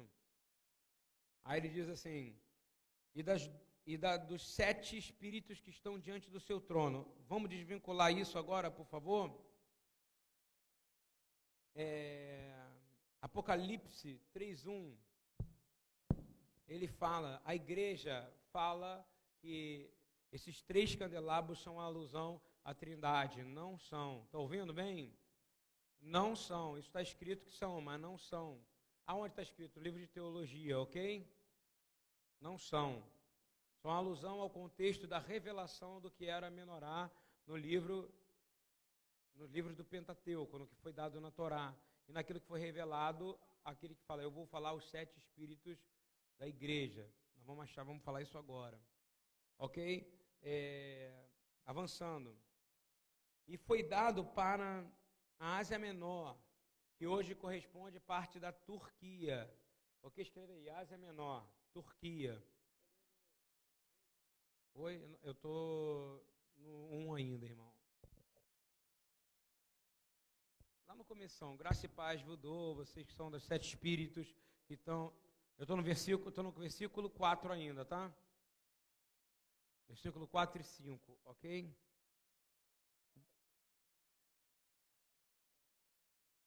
É, avançando. É, vamos lá. Aonde, aonde você acha os sete Espíritos de Deus, por favor? Hein? Menorá, ela representava isso, ninguém entendia isso, mas também representa os sete dias das semanas, ok? Mas o, da onde você. A menorá é algo que foi mostrado para o povo judeu, ele não entendia o que, que era. E aí tem a plenitude, a completitude do que são os sete Espíritos de Deus. O que são os sete Espíritos de Deus, por favor? Hein? Vamos achar isso para a gente poder. Isaías 11, exatamente. Você pode ler?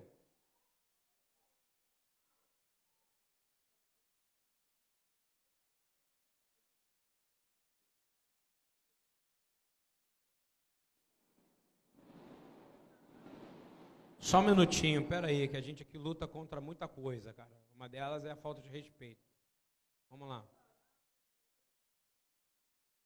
Parou. Então, o Senhor, o Senhor, eu sabia que isso ia acontecer.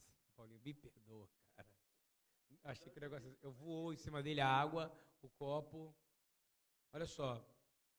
Quando é que Jesus atinge a plenitude dele? Em glória, concorda comigo? Então, o que é uma igreja em glória? É uma igreja que tem os sete Espíritos de Deus. Então, vamos falar quais são os sete Espíritos de Deus aqui? Fala um a um para a gente poder escrever aqui. Primeiro, o Espírito do Senhor. Isso é um Espírito de Deus, sim ou não? É o Espírito de senhorio de Deus sobre nós. Lembra Isaías 61? O Espírito do Senhor, não é isso? Então, é o que, tá, é o que dá autoridade sobre nós. Qual é o segundo? Espírito de sabedoria. Também pode ser entendimento, se você botar do lado, tá? Inteligência. Continua, quatro. Espírito de conselho. Cinco, de fortaleza. Seis. Conhecimento. Sete, de temor do Senhor. Então vamos falar os sete espíritos, por favor, juntos aqui. Olha só. O Senhor mostrou isso para João. Então, uma congregação tem que ter os sete espíritos. Não sei se você entende isso ou não. Jesus vem o quê? A menorá representa o quê? Os sete espíritos de Deus. Então vamos lá, primeiro, qual é o Espírito? Espírito do Senhor. Sem o Espírito do Senhor não tem congregação, sim ou não? Vocês concordam? Se alguém discordar, tem que falar, não, eu acho que não, eu acho que só o do Senhor já é suficiente. Não, depois você tem que ter sabedoria. Existe capacidade de, de viver sem sabedoria? De... Mas a sabedoria de Deus você tem ou você vem a partir do temor? Temor. Ah, mas a gente não vai falar, olha só, Inteligência. Inteligência é um espírito. Isso não é doido, gente? Sabe o que é de inteligência? Eu botaria ainda de lado e botaria assim: discernimento. Tá? Ele fala isso para Daniel. É discernimento. É inteligência espiritual. É inteligência. Quem quer ter inteligência espiritual aqui? Não é melhor do que você ter a sua inteligência ou não?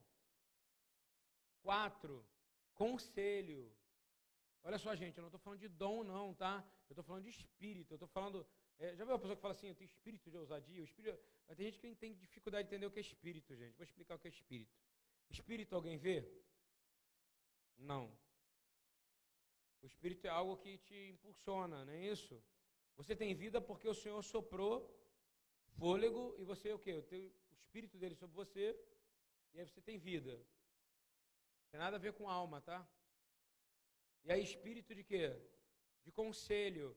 O quê? Aquele que busca o Senhor, não é isso? Vai saber não se andar para a direita nem para a esquerda, vai poder saber andar no caminho do Senhor. Espírito de fortaleza. A alegria do Senhor é a nossa. Espírito de conhecimento.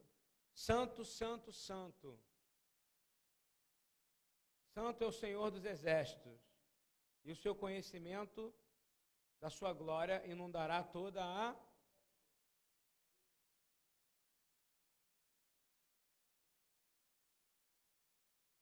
Isso. Pode, podemos pegar Isaías 51, 7, que fala: Conheçamos, não é isso? E prossigamos em conhecimento do Senhor. E aí, 6, 3. 6 conhecimento e sete, temor. Vamos fazer uma coisa: pode ter uma igreja que não tenha sabedoria? Por favor, pode ter? Não. Se ela não tiver sabedoria, Geraldo, ela não é do corpo do Senhor. Porque nós não somos o corpo do Senhor. Então nós temos que ter sabedoria, sim ou não? Aí a gente tem que ter espírito de conhecimento, sim ou não? Porque a palavra fala que o povo padece por falta de. Tem que ter temor? Tem, porque se não tiver temor, não tem o quê? Sabedoria. Você concorda ou não?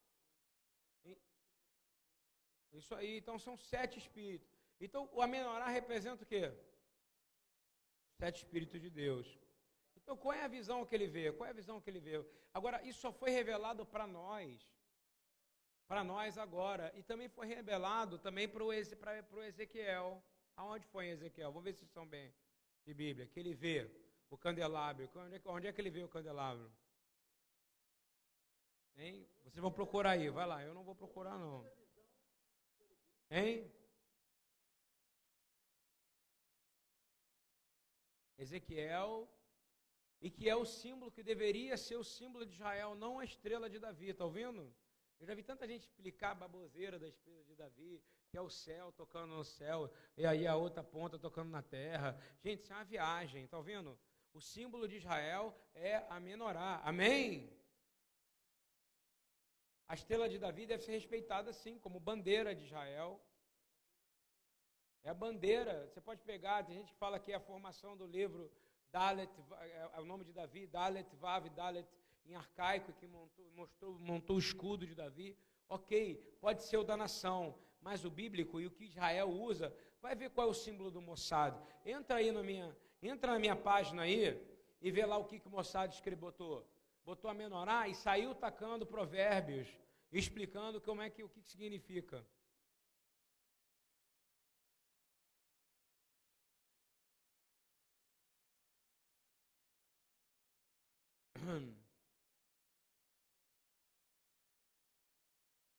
Então, o que eu estou falando para você, para a gente poder assim entender, é que eu não estou indo contra a bandeira de Israel como uma nação, mas eu vou te dizer que o diabo ele não usou uma menorá para marcar o povo que estava lá nos campos de concentração. Usou o quê? Uma estrela de Davi. Concorda comigo?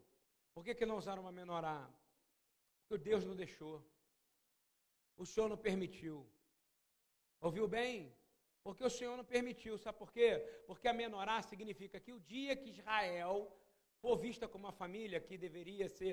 Por que, que eu estou falando? É a continuação da pregação de ontem. É a continuação da pregação de Jesus. Vou falar para vocês. É simples, olha só. Uma Família precisa ter os sete espíritos, sim ou não? Um pai precisa ter o espírito do Senhor, sim ou não? Uma mãe precisa ter o espírito do Senhor, sim ou não? Uma família precisa ter sabedoria, o pai precisa ter sabedoria para poder cuidar do filho, sim ou não? Uma mãe precisa ter inteligência para lidar com a família, sim ou não? Hein? Um pai precisa ter espírito de conselho para aconselhar filhos, sim ou não? Uma, uma mãe e um pai precisam ter força ou não? Uma, uma família precisa de conhecimento para poder endireitar alguém, sim ou não? E por último, precisa ter temor ao Senhor, sim ou não? Então, por que, que esse aqui é o símbolo de Israel? Porque esse aqui é o símbolo da família de Deus, amém? O Senhor está falando isso claramente. O símbolo da família é quando você está. E por que, que esse é o símbolo da igreja? Não é a cruz. Porque aqui consiste todo o espírito que precisa ter dentro da igreja. E por que, que ele vai falar as sete igrejas? Ele começa se apresentando com sete espíritos do Senhor em volta dele, para dizer: Eu vou derramar. E a característica para saber se você é meu corpo é se lá atrás na Torá você vai ter essa revelação. Eu vou abrir o livro de Ezequiel, só para a gente ler isso. Gente, olha só, estudar Apocalipse comigo, você pode ir embora se quiser, e depois você vai ouvir a gravação. Isso aqui não tem fim, tá? Agora eu só vou quando eu terminar o capítulo 1, ok? No livro de Ezequiel, você vai ver que o símbolo da, da menorá é o símbolo da família. Um pai que não tem o Espírito do Senhor, ele não é um bom pai para o seu filho. Não é verdade? Sim ou não?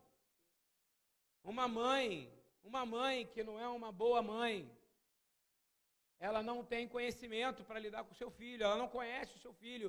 Eu vou te fazer uma pergunta. Por que, que Jesus aparece aqui e fala sobre o servo espírito. Vamos ler para vamos ler de novo. o João falando, te dou a paz e graça dele. Quem é ele? Aquele que era e que é e que há de vir.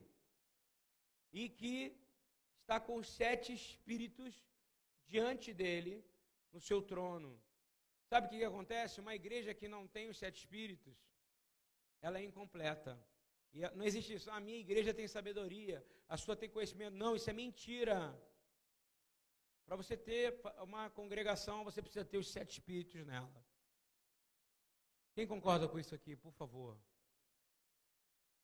Porque o que, que adianta ter o Espírito do Senhor, mas não ter de conselho? Então Deus não veio completamente para mim. Eu preciso receber o conselho de Deus. Amém, meus irmãos, ou não? Isso é muito importante, tá? Isso deveria estar na porta da sua casa. Para eu ser uma boa mãe, eu tenho que ter o espírito do Senhor, o espírito de conselho, o espírito de medo, o espírito disso, daquilo. Para ser um bom marido, eu preciso disso. E se falta alguma coisa você, você precisa ter. Ele está se revelando assim. Por que, que ele está se revelando dessa maneira? Fala para mim. Porque ele está empoderando a igreja. Ele está dizendo como é que ele empodera você. Então eu vou dizer para você: eu quero que a BTY tenha Espírito do Senhor, amém? Eu quero que todas as famílias da BTY tenham Espírito do Senhor. Mas também quero que tenha sabedoria, eu também quero que tenha espírito de inteligência, eu quero que tenha espírito de conselho, eu quero que tenha espírito de, de fortaleza, de conhecimento, de temor, para que haja bons pais, boas mães aqui, bons irmãos nessa casa. E aí, e por que, que esse tem que ser o símbolo de Israel? Porque o dia que Israel entender isso aqui, ela vai se portar como uma família em Cristo. Por que, que Jesus, Rabino Eduardo, aparece? Por que, que na frente do trono de Jesus, imagina no trono de Deus da glória, imagina que a gente está aqui numa, numa, numa, estudo de mesa, numa estudo de Eshivat, ok? A gente está aqui, e aí você está olhando e você imagina por que, que Jesus diante do trono dele, apresenta os sete espíritos, girando. Para quê?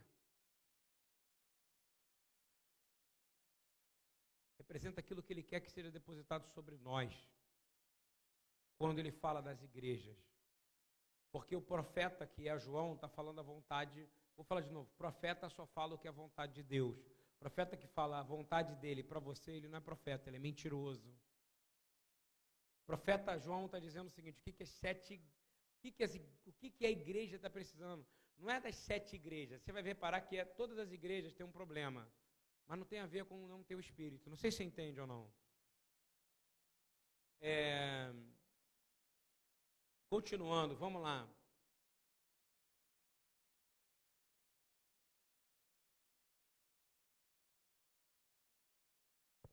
Continuando. Jesus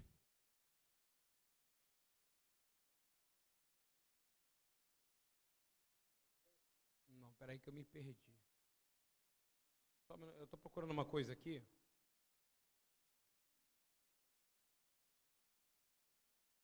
Vamos lá.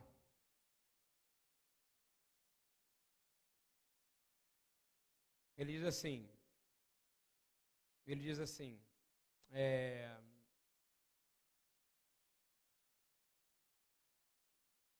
a gente vai até o amém. Vamos lá. Vê para mim como é onde é está o amém aí no seu livro, por favor. Quando ele termina de se apresentar. Oi? Não, mas ele vai dizer assim, ó, só para ler com você, tá? Ele vai dizer assim: João, as sete igrejas estão na Ásia, graças a vos parte da, daquele que é, que era e que há de vir, ok? Vamos lá? É, eu, João, ambos, irmãos, tal, vamos lá. Lê para mim agora o capítulo, versículo 9, por favor. Versículo 9, é, versículo 9, por favor.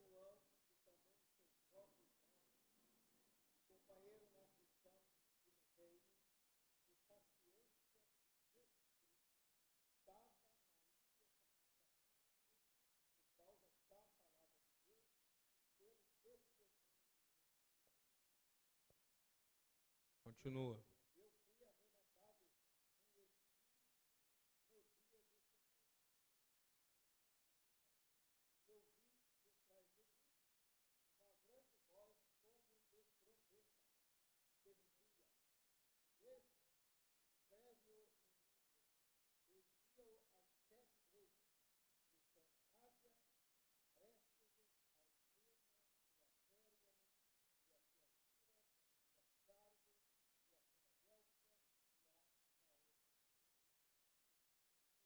Continua.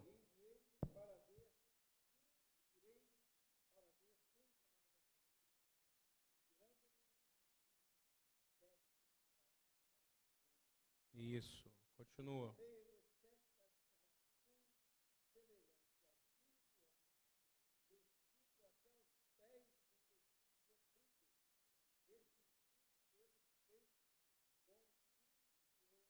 Então, já foi o 2, não, né? Capítulo 2, não? Capítulo 2, não? Versículo 13, isso? Isso, vai, continua.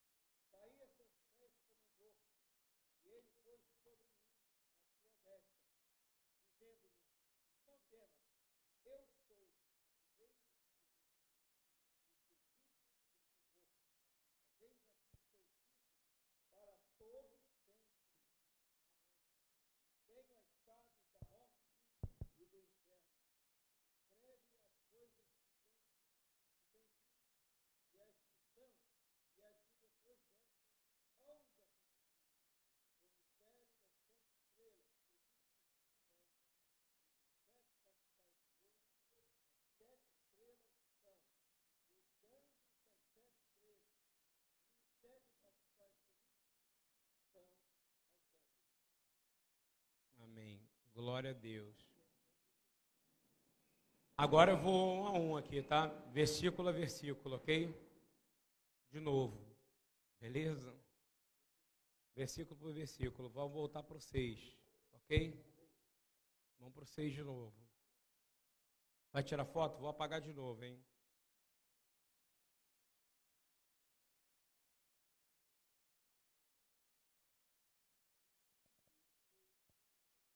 Vamos no 5, por favor. É isso. Vamos, vamos, vamos direitinho do 5 e diante. Eu quero aprofundar um pouco mais. Eu quero ir mais, gente. Eu posso ir mais profundo aqui? Posso ir fundo? Então vamos lá. 5. 1. Um.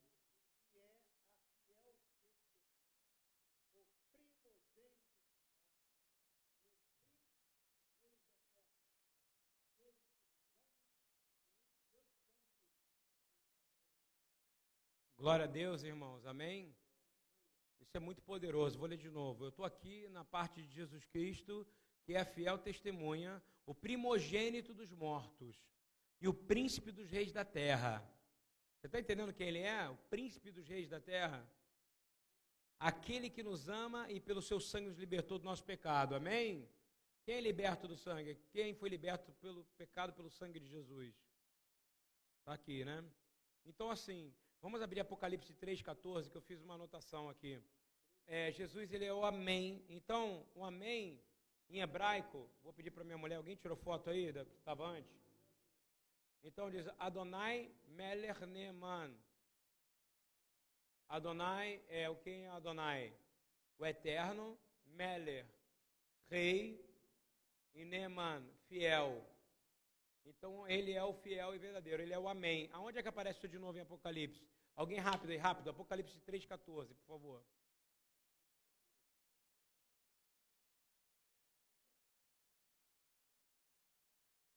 Pronto, amém. Ele está falando em hebraico. Isto diz o. Então, Jesus, ele é também o. Então, escreve aí, Patrícia. Jesus igual a. Mas por isso que não faz sentido a gente ficar falando amém toda hora, porque esse é o nome de Jesus.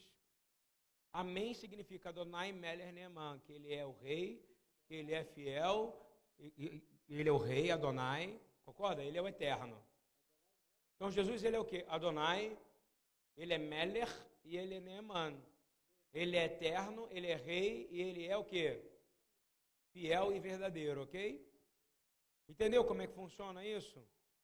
Então Jesus é o amém, concorda comigo? Aí eu queria que é tão claro porque por que, que ele é o amém? Porque Jesus, ele é a resposta de tudo que ele ouviu do Pai. Quem concorda comigo aqui? Ele fala em João 15, 15, 15, e ele fala que tudo que ele ouviu do Pai, e ele deu a conhecer para vocês e para mim. Então ele é o testemunho fiel e verdadeiro de quem? De novo, do Pai. O Jesus ele é um promotor do Pai. Você entendeu como é que funciona? A igreja pega e bota só Jesus, mas esquece do Pai. Jesus ele é o promotor do Pai. Eu não sei se está filmando ali. Tomara que esteja, tá? Pelo menos o áudio é bom ter gravado, né? Muita coisa aqui as pessoas vão perder, né? E ele diz assim, é, João 15, 15, anota aí, por que, que ele é o amém? João 15, 15, ele fala que tudo que ele ouviu do Pai, e tudo que ele ouviu do Pai, ele deu a conhecer para nós. João 15, 15. Porque ele fala, eu só faço aquilo que vi meu pai fazer. Não é isso ou não? Eu só falo que eu ouvi aquilo que meu pai falar. Então ele é o amém por quê? Porque ele dá o quê? Veracidade na carne o que o Pai fez. Então, por isso que ele é o Amém, ok? É... Mas tem algo que é mais profundo ainda. Se vocês quiserem abrir Deuteronômio, vocês estão querendo ir até o final desse capítulo 1?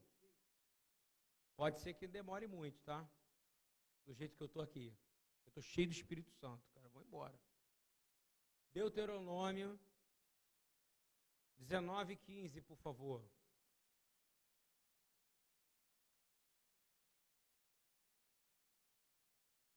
Alguém pode ler aí em voz alta?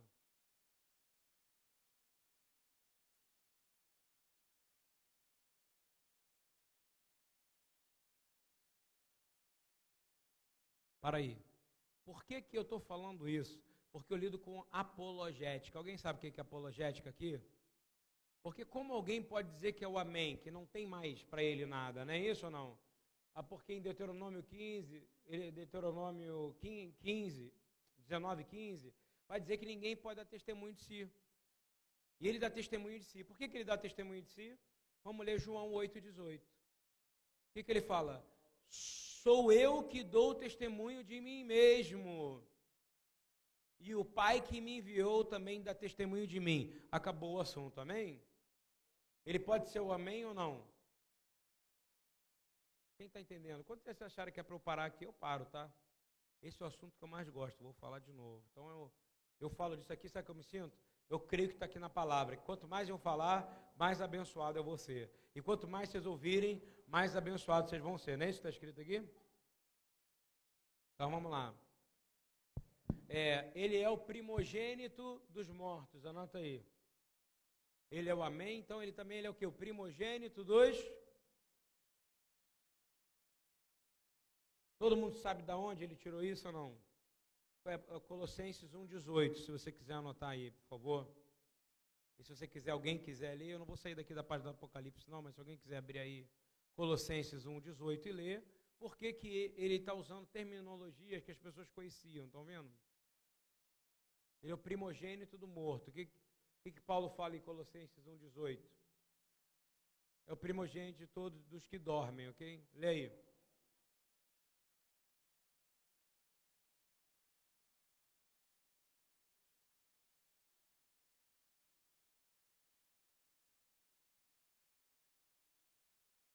Ele é o cabeça do corpo da igreja, o primogênito de toda a criação e também o primogênito dos mortos, porque ele foi o primeiro que ressuscitou e foi ascensionado aos céus. A palavra fala claramente, só para a gente já cortar de cara, tipo de perguntinha que eu não aguento mais ouvir, tá ouvindo? Para onde foi Enoque? Hein? Hein? Ah, e Elias, morreu ou não? Não há um que não morreu, é o que diz a Bíblia, ok? Deus somente os arrebatou, mas eles morreram. Vão ter que ressuscitar, ok?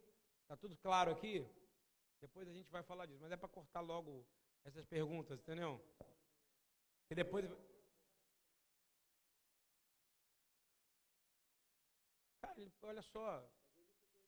Vou falar de novo. A palavra fala em Hebreus 11. Fala claramente que todos morreram. Ponto. Todos morreram. No dia de Enoque, todos morreram. Todos morreram. Olha só. Todos morreram. Repete isso. Todos. Fala assim: Eu vou morrer mas eu vou ressuscitar. Amém? Ou vou ser arrebatado. Aleluia. A gente escolhe. Morrer, mas todo mundo vai. Até se você for arrebatado, você também morre. Não sei se você entende o que eu quero dizer. Essa carne acabou. Essa carne acabou. Jesus fala o quê? Deixa os mortos. Ele nem se considerava mais.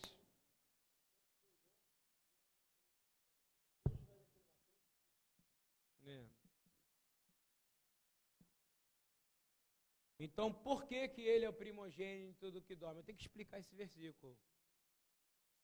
Isso, cara. Ele foi o primeiro ser humano a ser ressuscitado pelo poder. Não é isso ou não?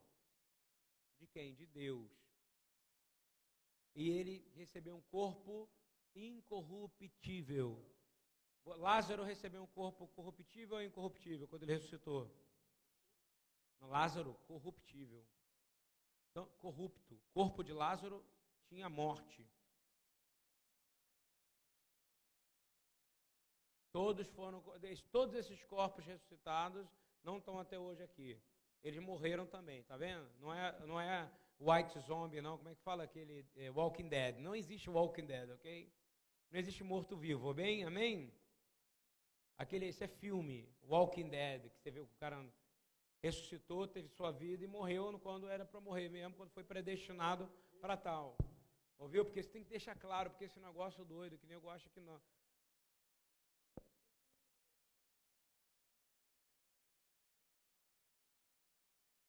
Ele que não viu a morte carnal, mas ele morreu. Morreu. Morreu, dá os dias dele, fala claramente os dias dele. Quem tem fins de dias morreu, acabou. Jesus morreu com quantos anos, gente? Amém, ele morreu. Gente, vamos encarar que Jesus morreu aqui, é bom. Jesus morreu. Ele morreu aos 33 e ressuscitou aos 33. Não é isso ou não? Glória a Deus, aleluia. Gente, vamos simplificar as coisas. Então, essa ressurreição aponta é, para uma vida de comunhão com Deus. Ele voltou a ser um com Deus, com o Pai. Naquele momento que ele morre, o pai vai para um lado e ele vai para o outro. Não sei se você entende. Essa é a dor. A dor é que eles andavam em unidade. Quando ele fala, afasta de mim esse cálice, o que, que ele está querendo dizer? Pai, eu não quero me afastar de você, por, nem por um dia, nem por dois dias. Mas o pai sabia e dizia para ele que ele tinha uma missão. Mas lá dentro ele não podia dizer. Jesus ele desceu, morreu, encarou o inferno, encarou Satanás e tirou dele o que? A chave, o domínio. Por quê? Sobre a vida e a morte. O domínio de vida e a morte está sobre quem? Yeshua, quem lança alguém para o inferno? Quem sempre lançou? Quem lançou os coratitas para o inferno? Os primos, de, os pessoal de Coreia? Jesus. É um padrão que não muda. Só que hoje a gente pode se arrepender. E você pode ter cometido um negócio horrível ontem. Mas hoje você tem direito de ir para o tribunal de Cristo. Amém? Amém? Isso é muito importante, tá? Glória a Deus. Aleluia por isso. E eu queria dizer assim, para terminar também, a gente nem, cara, não, Falta muito, tá? Jesus ele é o primogênito de toda a criação. Escreve aí, Patrícia. Além de ser o primogênito dos mortos, ele é o primogênito de toda a criação. Quem concorda com isso? Agora uma pergunta, uma pegadinha do malandro. Jesus foi criado ou ele foi gerado?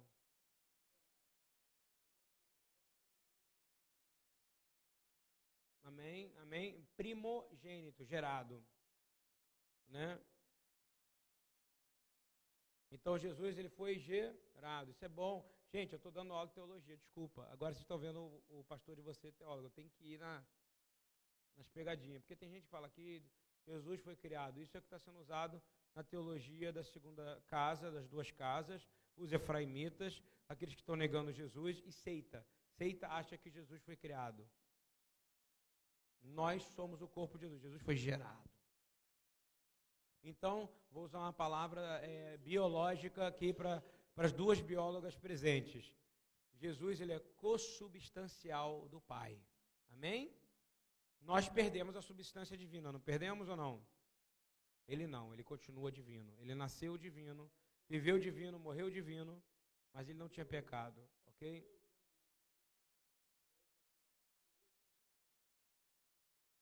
Matou a charada boa sobre isso. Hebreus 1 diz: Tu és meu filho amado e hoje te gerei. Acabou? Vamos continuar aqui, porque tem muita coisa. Ele é o príncipe dos reis da terra. Aonde está isso, gente? Eu não falei que a maioria das características de Jesus estão aqui no livro de Apocalipse. Eu estou falando, eu não saí ainda da metade do primeiro capítulo, que é o menor. Vamos lá, o príncipe dos reis das terras, quem é? Jesus. Vamos entender por que Salmo 72, 11, por favor. Aqui eu posso abrir para vocês. Se quiserem achar também, se forem mais rápido do que eu. Diz assim. Gente, quem ouve essa palavra recebe bênção, amém? Diz assim, 72, 11. E todos os reis se prostem perante ele e todas as nações o sirvam. Amém? Isso, tudo que João fala está na Bíblia. Então ele é o que é o príncipe? É o que é o principal de todos os reis, ok? E aí tem uma frase bonita que fala no versículo 12, que eu não posso deixar de ler, que diz assim: Porque ele acode ao necessitado. Olha que coisa linda. Por que, que ele é o príncipe do rei da, o rei da terra acode ao necessitado? Não, mas por que, que ele é o príncipe? Está escrito aqui. Porque ele acode ao necessitado que clama, e também o aflito é o desvalido. Ele tem piedade do fraco e do necessitado, e salva a alma dos indigentes. Amém? Glória a Deus. Meu Deus, que palavra poderosa, cara. Ele não é só o príncipe, mas por que, que ele é o príncipe? Porque ele cuida dos necessitados. E porque ele redime a alma da opressão da violência também. E ele fala que precioso é o sangue dos humildes. Cara, isso é poderoso demais, né, gente? Então vamos deixar aí 72 para a gente estudar. 72, é, 11, do, de 11 a 15, por favor, tá? Ele fala inclusive de ressurreição. Voltando para Apocalipse 1. Quando vocês quiserem que eu pare, você fala que eu parar aqui, tá? tá?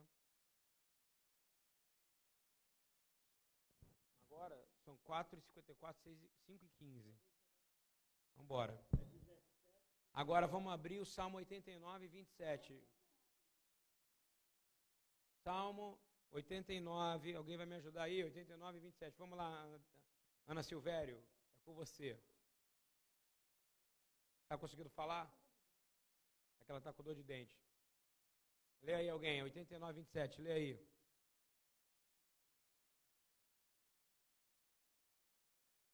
Quem ouve essa palavra aqui é abençoado, quem não ouve é amaldiçoado.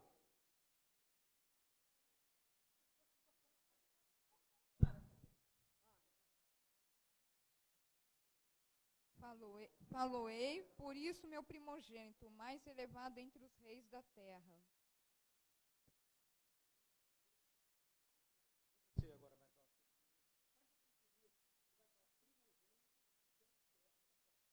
Faloei por isso meu primogênito, o mais elevado entre os reis da terra. Ele agora está dizendo o seguinte: é primogênito e mais elevado dos reis da terra. Eu estou Salmo 89. Eu acho que vou fazer depois uma apostila desse negócio, que é muita coisa, concorda? Para a gente ter, né? Está gravando, não está, Gabriel? Mesmo? Quem depois puder trans, transcrever, seria legal. As irmãs pudessem, os irmãos dividir a transgressão disso aí. Transgressão não, desculpa. Tá? É, vamos lá então. Eu vou ler Hebreus é, 9, 13 para vocês, tá? Eu vou ler. Ainda que os vossos pecados são como a escarlate, eles se tornarão brancos como a neve. Ainda que são vermelhos como o carmesim, tornar-se-ão como a lã. Vamos ver, eu estou falando sobre o quê? A parte que fala que o sangue dele nos lavou. Ouviu bem? Onde é que eu estou lendo isso? Isaías 1, 18, ok? Agora, Hebreus 9, 13. Porque se a aspersão do sangue de bodes e de touros e das cinzas de uma novilha santifica, os contamina, os contaminados, quanto à purificação da carne, quanto mais o sangue de Cristo, que pelo Espírito eterno se ofereceu a si mesmo imaculado a Deus e purificará das obras mortas a vossa consciência para servirdes ao Deus vivo. Hebreus 9, 13 e 14. Agora, 1 João 1, 7. Desculpa, anota, minhas anotações aqui, beleza? Sobre a salvação pelo sangue. Muita gente fala ao contrário disso. O sangue nos lavou do pecado, além de tirar a acusação, amém? Tem gente que fala que só é para acusação, mas também foi para nos lavar do pecado, ok? Diz aqui, Romanos 6, 20, é 1 João 1, 7. Mas se andarmos na luz, como Ele na luz está, onde é que está Jesus então? Na, na luz, você não tem que ter medo de trevas, ok? Quem está conseguindo acompanhar essa aula aqui, por favor, gente? Estou com medo mesmo. Eu chamo a Gabriele para escrever, já que você está cansado de escrever aí. Então diz assim: temos comunhão uns com os outros. Se a gente não, se a gente andar na luz, a gente vai começar a ter comunhão um com os outros. Amém? Aí depois fala assim: e o sangue de Yeshua Hamashiach nos purifica de todo pecado. Então acabou. Então o que, que te purifica do pecado? Então o sangue. Só o sangue.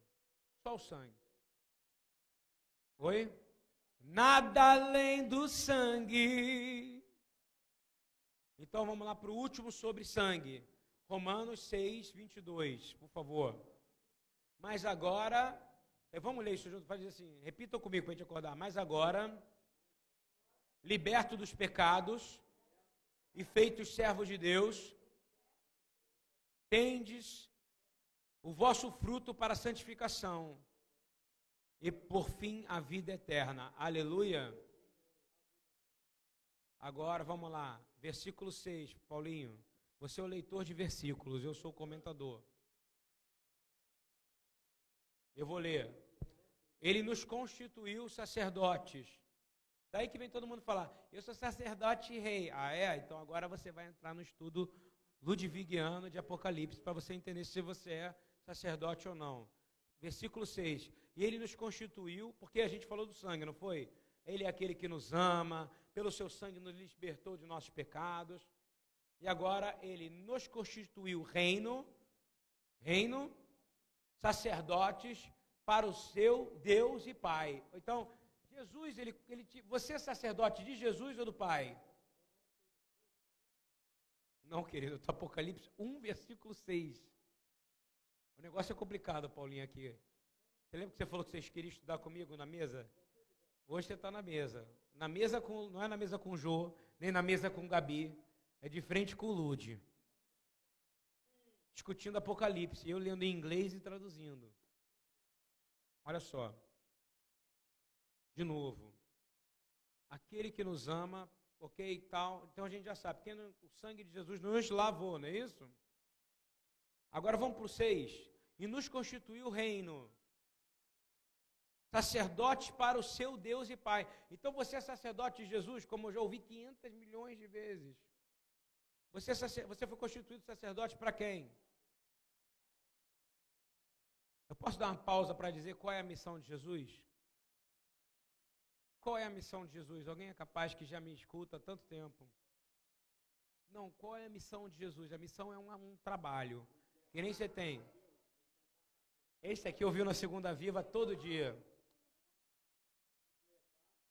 Agora eu vou falar de uma forma mais complicada, tá? Eu vou não O trabalho de Jesus é nos purificar, santificar, preparar essa terra restaurar a terra numa palavra hebraica chamada tikkun olam, vai restaurar todo o universo, restaurar o ser humano para chegar, pai, estou te entregando. Aí o pai vai vir e vai habitar na terra no meio de nós. Amém? É isso que a igreja também não fala. A igreja acha que o pai nunca vai habitar aqui. O pai vai morar. Você vai ter que entender a. Você vai vir com uma realidade que o pai, ele não é etéreo, tá? Ele vai habitar conosco, ok? Amém? Amém? Nós fomos feitos a imagem e semelhança deles. Deles. Deles. Deles. Deles. Deles. Não queira discutir que Deus é espírito e que ele não pode também gerar matéria, porque ele traz à existência as coisas que não. Acabou esse probleminha na sua cabeça que você aprendeu lá atrás na sua denominação, não é isso ou não? Isso aí. Então, a gente agora vai entrar nisso aqui. Você é constituído, então, sacerdote. É isso mesmo ou não? Reino. Ser sacerdote. Nós temos um sumo sacerdote. Quem é? E o sumo sacerdote vai nos levar como sacerdote para o Pai. Isso aí. O cara está gastando o hebraico dele aqui comigo. Deve ter aí alguma coisa. Então vamos lá. É, vamos lá. A palavra de Deus. Vamos comigo, gente, por favor. Dê glória a Deus aí, então. Vamos acordar. Glória a Deus. Palavra de Deus se estende de Êxodo. É, não, não, não, não. Eu quero falar outra coisa, gente. Eu quero falar a parada aqui do estudo aqui. Do Êxodo, porque Deus criou uma igreja em Israel. Israel é um corpo. O problema da igreja é que ela acha que ela foi inaugurada quando Jesus falou com Pedro para substituir Israel. Não, a igreja foi sendo criada lá atrás, quando o Senhor resgatou Israel e criou Israel como uma nação saindo do Êxodo. Entendeu ou não? Nós somos enxertados dentro dessa igreja, dentro do... Só que o problema é que teve uma palavra grega que foi colocada também muito mal feita, eclésia. Eu já falei isso 40 vezes, vou falar de novo. Nós somos o corpo. Quando ele fala, ele vai dizer assim: a congregação de Efésios, a congregação de Esmirna, de Tiátira, ok? Por quê? Ela representa território. Está ouvindo bem ou não? Para Jesus, ele olharia para cá, ele vai olhar para cá. Enquanto ele olhar para cá e fala assim: Ué, tem um monte de gente que crê em mim. Mas tem uma galera que crê em mim ali, naquela igreja, e outra que crê ali, mas não fala com aquela que crê aqui. Ele acha que a gente está o quê? Em rebelião. Entendeu como é que Jesus olha para a terra ou não? A denominação, ela conota rebelião. Entende isso? Porque quem não é rebelde trata como irmão, não como primo, como eu já ouvi falar muitas vezes, que Batista fala que os, os assembleanos são primos, não é isso ou não? E por aí vai. Gente, eu estou falando de cultura, uma cultura errada. Nós criamos numa família, sim ou não? É, a pergunta é, em Êxodo, Israel é chamada de quê? De sacerdócio, não é isso?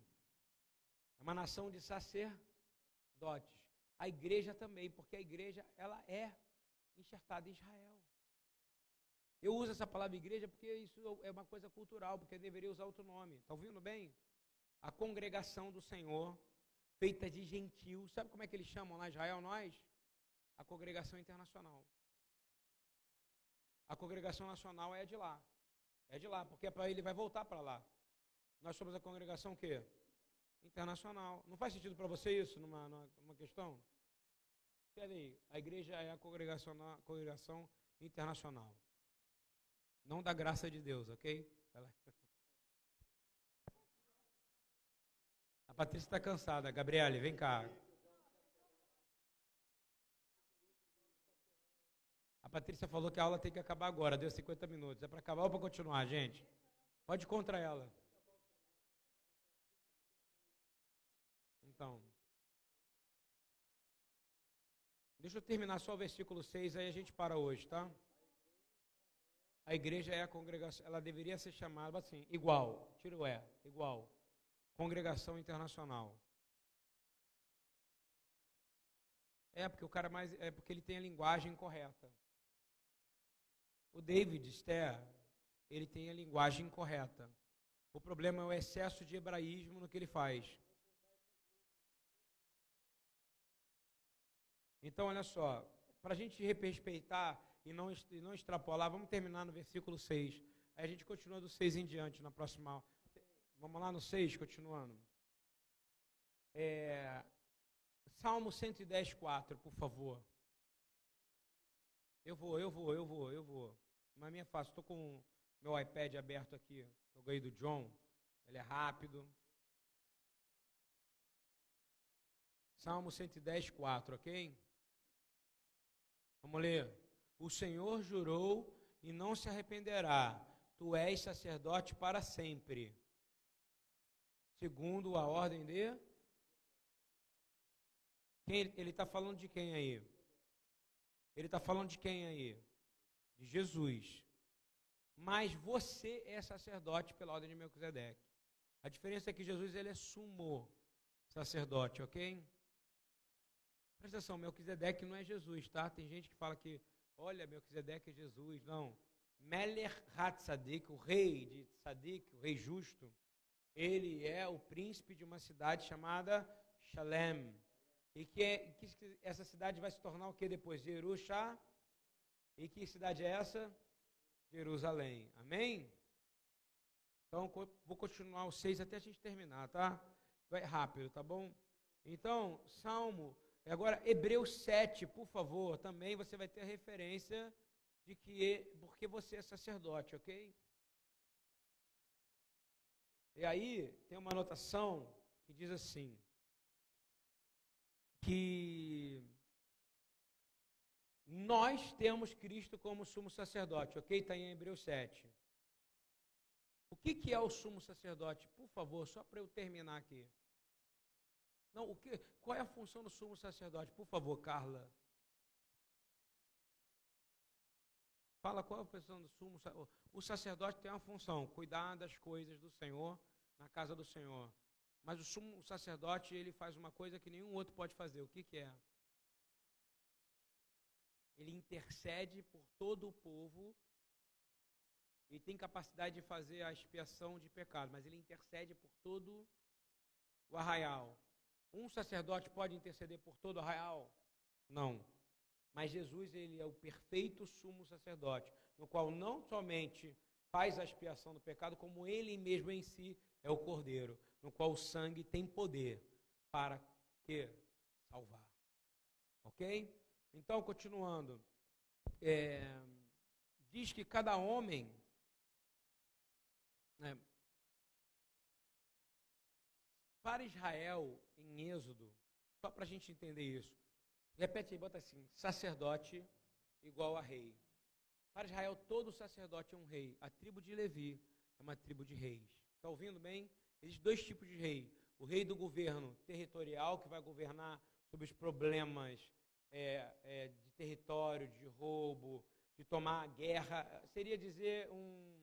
Vamos falar entre o rei de, o reino de Judá, ele é um reino que luta por terra, pela, para manter a ordem em a terra e construir as coisas na terra. Ok? É um governo físico. Então, Davi é o que? O rei físico. Agora, Levi é, o, é, uma, é uma nação sacerdotal e rei. Por que, que Levi é rei? Porque ela pode cuidar das coisas de Deus na terra. Amém? Quem entendeu a diferença do que eu estou falando aqui? É bem importante entender. O sumo sacerdote, para você ter uma ideia, era dividido entre todos os filhos. Se você for ler a história da, da construção do templo, quando Davi explica, a gente vai falar isso depois, existe uma função para cada uma das famílias de Levi. Lá atrás, quando você lê, e essa aqui é Isabel, esposa de Zacarias, Zacarias, o nome me deu um branco, o pai de João Batista. Zacarias, ele era um dos sacerdotes, mas ele não era descendente de Arão. Está entendendo ou não? Ele era, ele, ele não era descendente direto, no sentido que, que, que, quer dizer? Que ele fazia parte de turnos. E que era muito especial ele poder estar naquele turno específico ali, no qual ele entraria dentro do Santo dos Santos. Entende ou não? Já Isabel não. Isabel era o quê? Descendente direto de Arão. Isso é poderoso, não é isso ou não? Descendente da tribo de Levi, direto. Então havia uma diferença para cada um. Tanto é que depois de Davi, quando o amigo dele, é, Uri, Uzias, não é isso? Morre carregando, ele bota monarca, monarca, ele não pode botar. Por quê? Porque ele não é sacerdote e ele não é rei.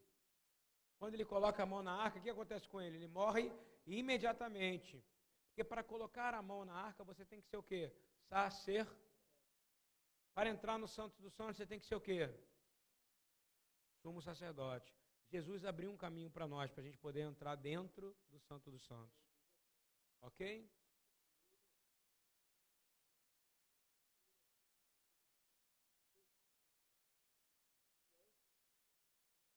Fala alto, Punk, ninguém vai te ouvir. O Hebreus 7,17. Porque dele assim se testifica: tu és sacerdote eternamente, segundo a ordem de Melquisedeque.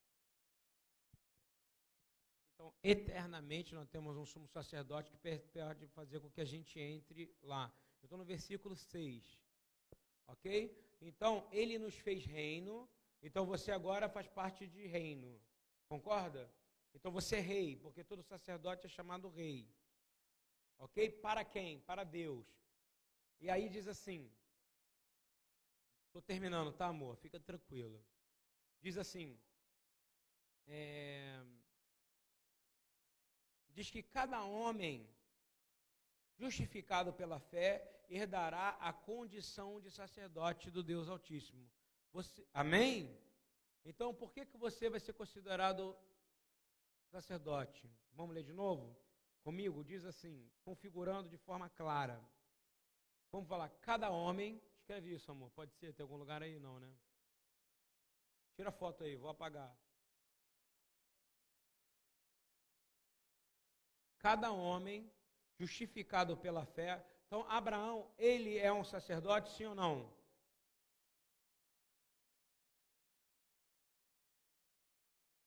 Pergunta: Abraão é sacerdote, gente?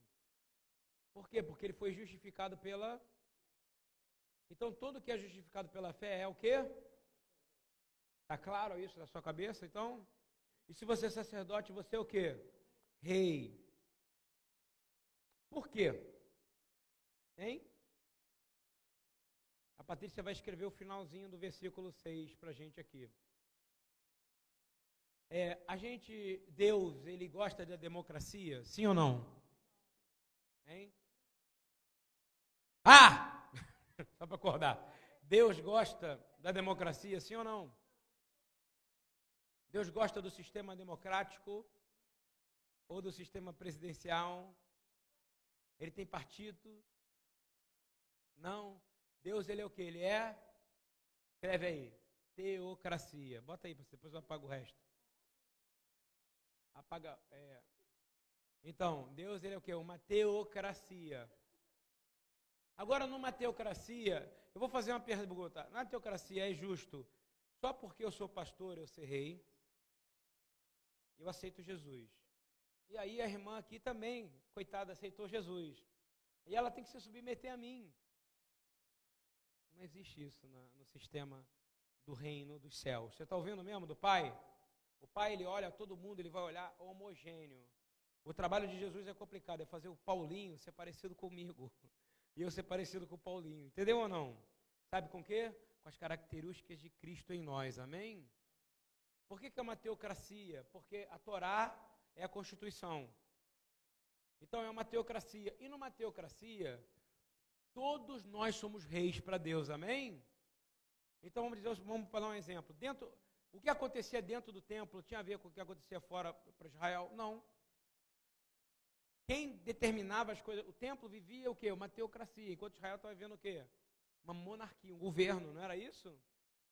O maior problema de Israel, quando ela falou o seguinte: eu agora quero ter um rei igual todas as outras nações. Pronto. Game over começou o problema. Não é um problema ou não? Porque o problema, ele fala, o que Deus falou? Se Deus fosse igual a gente, ele ia falar assim: Tu vai ver agora o que eu vou fazer com você.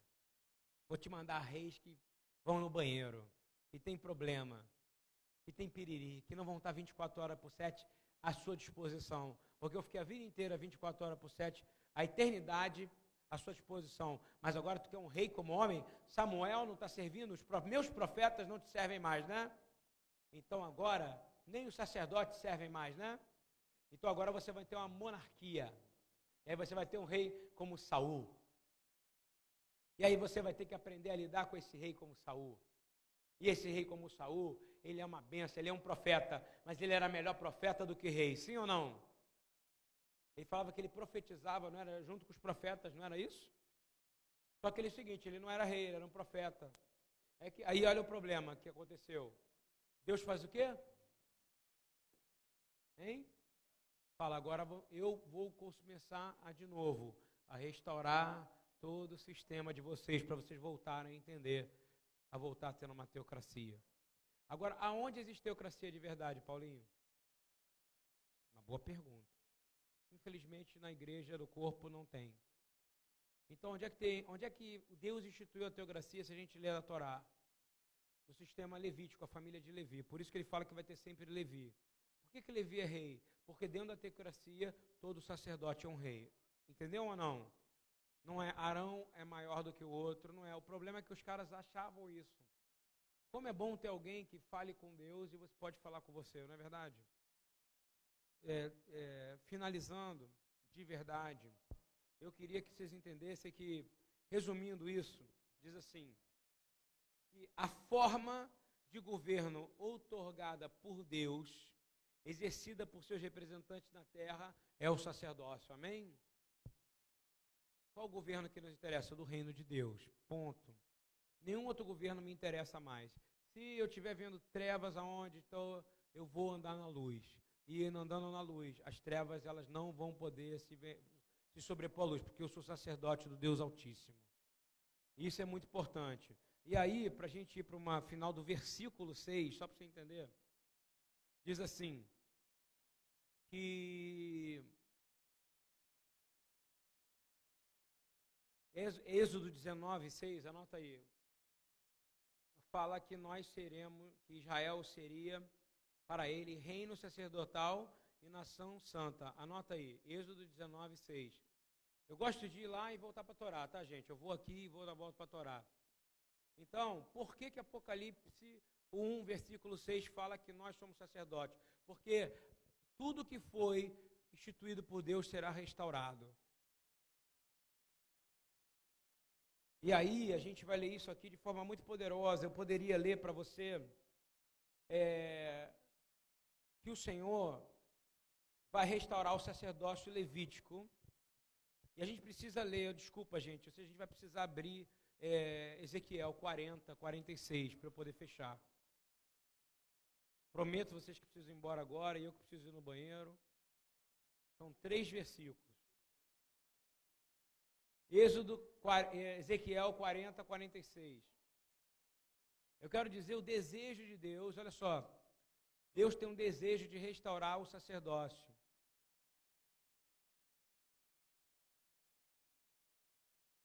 diz assim: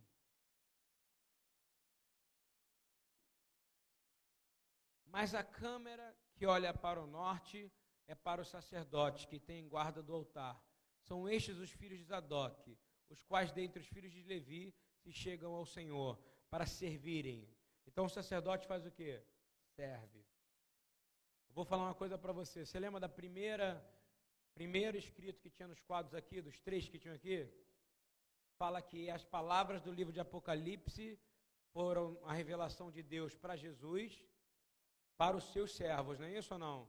Então, para quem tá, vamos substituir agora a palavra servo para sacerdotes, ok ou não?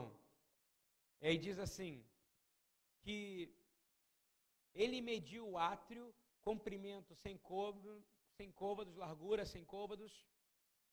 Desculpa. E o altar estava diante do templo. Aí a gente vai ler agora é, Ezequiel 43, 19.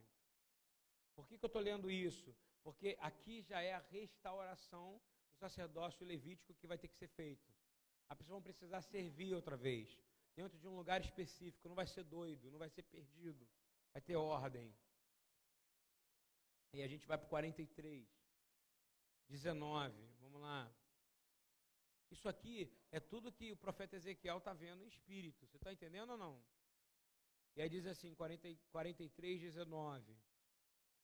Aos sacerdotes levitas que são da descendência de Zadok, que se chegam a mim, diz o Senhor, Deus, para me servirem, darás um novilho para oferta pelo pecado.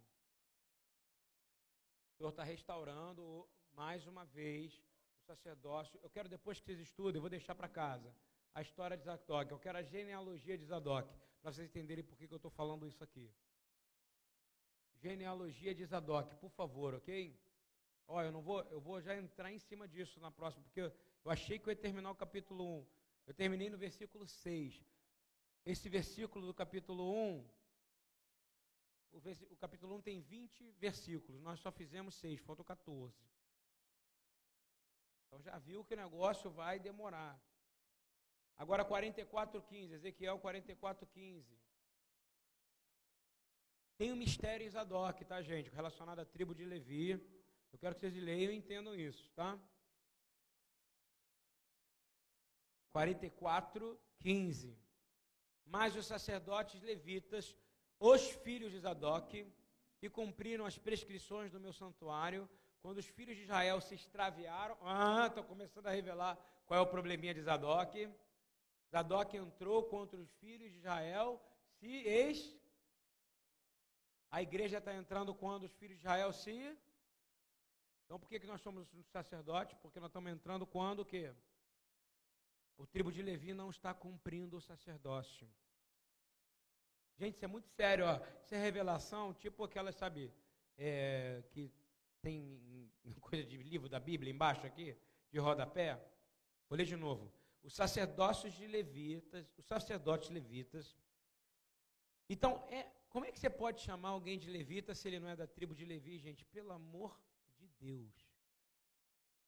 Levita é quem levita se não é da tribo de Levi. Se Deus te revelou que você é da tribo de Levi, aí é um problema seu com Deus, ouviu bem? Ninguém tem que pregar. É, no caso bem judaico, só o judeu, o rabino, sabe chegar e identificar aquela tribo de Levi pela, pelo sobrenome do pai, porque era o único que foi guardado no primeiro século, quando antes de ser destruído o templo em 70. Então, olha só, vou continuar lendo os Zadok aqui. Mas os sacerdotes de levitas os filhos da Doc cumpriram as prescrições do meu santuário. Então tem prescrições para o sacerdote, sim ou não?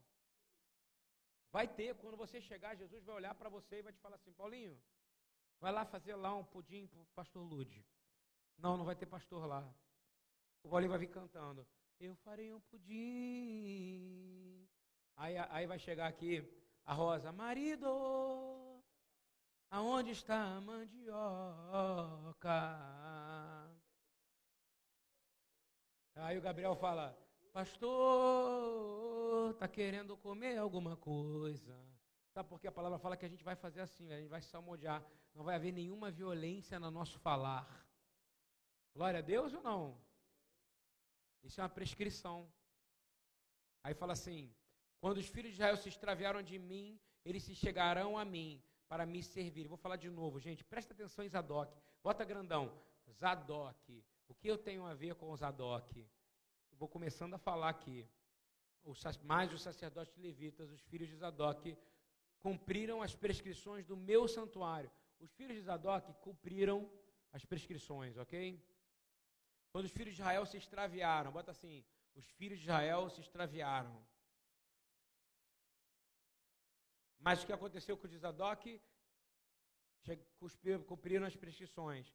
Mas ele diz assim: eles se chegarão a mim para me servirem, entra, e estarão diante de mim para me oferecerem a gordura e o sangue, diz o Senhor Deus. Eles entrarão no meu santuário e se chegarão à minha mesa para me servirem. Deus está falando de quem? Da gente. Você sabe quem você vai servir? O próprio Deus para a eternidade, amém? Vou fazer uma pergunta para você: Jesus come peixe? Olha, tem uma pessoa aqui que eu comi o peixe da casa dela. Olha, foi uma benção. O nome dela é Daiane. Está aqui, ela está bem aqui. Ó. Eu chego na casa dela, tem peixe. Ela sabe que eu gosto de peixe. Eu garanto que Jesus sabe que você faz peixe bem. Só que para você poder chegar perto dele, você tem que ter conectado com isso aqui que eu estou falando agora aqui. Você vai ter que entrar na presença dele. Você não vai oferecer gordura nem sangue. vai botar um peixe, Jesus, ele vai dizer, estou com fome. Aí você vai dizer, eu vou te dar comida. Aí você vai fazer um peixe para ele, tá vendo? Isso é benção ou não é, gente? Isso é maravilhoso. Aí assim, será que quando entrarem pelas portas do átrio interior usarão veste de linho, não se por lã? Parei. Aí, vou falar isso só para terminar. Para você entender que isso não é religiosidade. Queridão é isso. Por que não pode misturar linho com lã? Vamos lá. Por que, que não pode? Por que, que o sacerdote não pode misturar linho, linho com lã? Linho com lã. Por quê? É religiosidade, bonitão? Ou é algo tremendamente poderoso que só o Senhor já sabia antes de existir máquina de lavar? Fala para mim. Olha só. Experimenta colocar uma roupa misturada com linha, de linho e com lã. O que, que vai acontecer com a sua roupa? Imediatamente rasga. Sacerdote não pode ter roupa rasgada. Por que, que fala que sua veste vai ser de linho e não vai ter lã?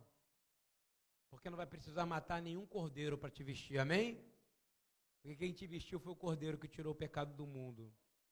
Por que, que não podia misturar linho com lã, Geraldo? Olha só, é simples. Por que, que a roupa, a veste não podia ter mistura? Porque a roupa ia estragar. Simples assim. Não tem nada de religiosidade, gente. Pelo amor de Deus, Jesus é, ele é fantástico. Pega uma roupa de linho, coloca lã e coloca na sua máquina, não vai lavar na mão para ver o que vai acontecer com ela. Faz experiência. Testa Deus para ver o que ele vai fazer. Vai rasgar sua roupa no meio. Não se mistura linha com lã. É uma coisa de sacerdote. Aí eu quero fechar com o último versículo do versículo 6 de referência. 1 Pedro 2, 9.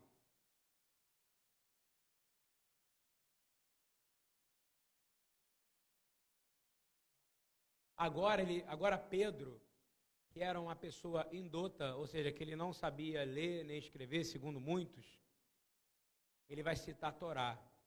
Ele vai citar a Torá, e, aqui, e, e vou te falar, João vai citar isso aqui baseado no que Pedro está falando, um falando com o outro.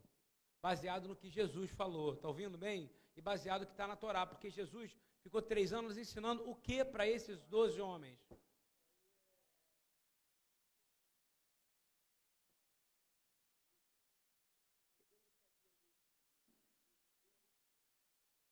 Não, mas, não, mas o mais importante disso, Paulo, ele teve o maior instrutor da Torá e o maior profeta hebreu que ele. Durante três anos, Jesus deu para ler o Pentateuco, os profetas para eles. Entendeu? É isso aí, Paulo. Você falou bonito. Pedro foi criado aos pés de. Quando Paulo fala assim, eu fui criado aos pés de Gamaliel. Aí Pedro leva, Paulo, legal, cara, mas eu fui criado aos pés de Jesus. Então o que é maior, Gamaliel ou Jesus? É Yeshua. Então Pedro fala assim, para a gente terminar. Vou terminar o versículo 6. Faltam 14 para terminar o primeiro capítulo, tá? Mas vós sois a geração eleita. 2:9. O sacerdócio real, a nação santa, o povo adquirido para que anuncieis a grandeza daquele que vos chamou das trevas para a sua maravilhosa luz. Então vamos lá, qual é a sua prescrição como sacerdote? Pedro deu. Lá para Israel era o quê? Andar como povo santo, não é isso? Nação eleita. Qual é a sua agora? Não. Pedro acabou de falar de maneira mais linda possível, mas vou falar de novo. Qual é? A, repita comigo, a minha função. Já que eu sou geração eleita, sacerdócio real, nação santa, povo adquirido. Parei. Assim: a minha missão é anunciar a grandeza daquele que me tirou das trevas para a maravilhosa luz. Então, qual é a nossa missão hoje, aqui na, encarnado, por favor? Pronto. Qual é a função do sacerdote? Hoje, tem gente que não sabe, sacerdote, eu, só, eu sou um sacerdote no céu com a minha veste branca. Não, você é na terra, porque você precisa anunciar que você foi resgatado das trevas para a maravilhosa luz. Amém? Terminamos o versículo 6. Pai Todo-Poderoso, no nome de Jesus, nós queremos agradecer pelo que o Senhor está fazendo aqui. Quero pedir que o Senhor me dê direcionamento para esse estudo, que eu achei que ia ser mais rápido, mas já vi que vai demorar um ano. Senhor, que isso aqui encha de pessoas interessadas em querer conhecer a palavra, Senhor. Porque é uma bênção para aqueles que leem, há uma bênção para aqueles que ouvem. Senhor, nos ajuda para que todos daqui a pouco possam ensinar aqui também. Me ajuda a fazer um material escrito de tudo isso que foi falado aqui, Senhor. Ajuda os irmãos a terem interesse de gerar um material para a BTY, não do IDI, não dos projetos, mas nós precisamos do material do que a gente crê aqui nessa casa. Para os próximos que virão. No nome de Yeshua, amém. Vão em paz.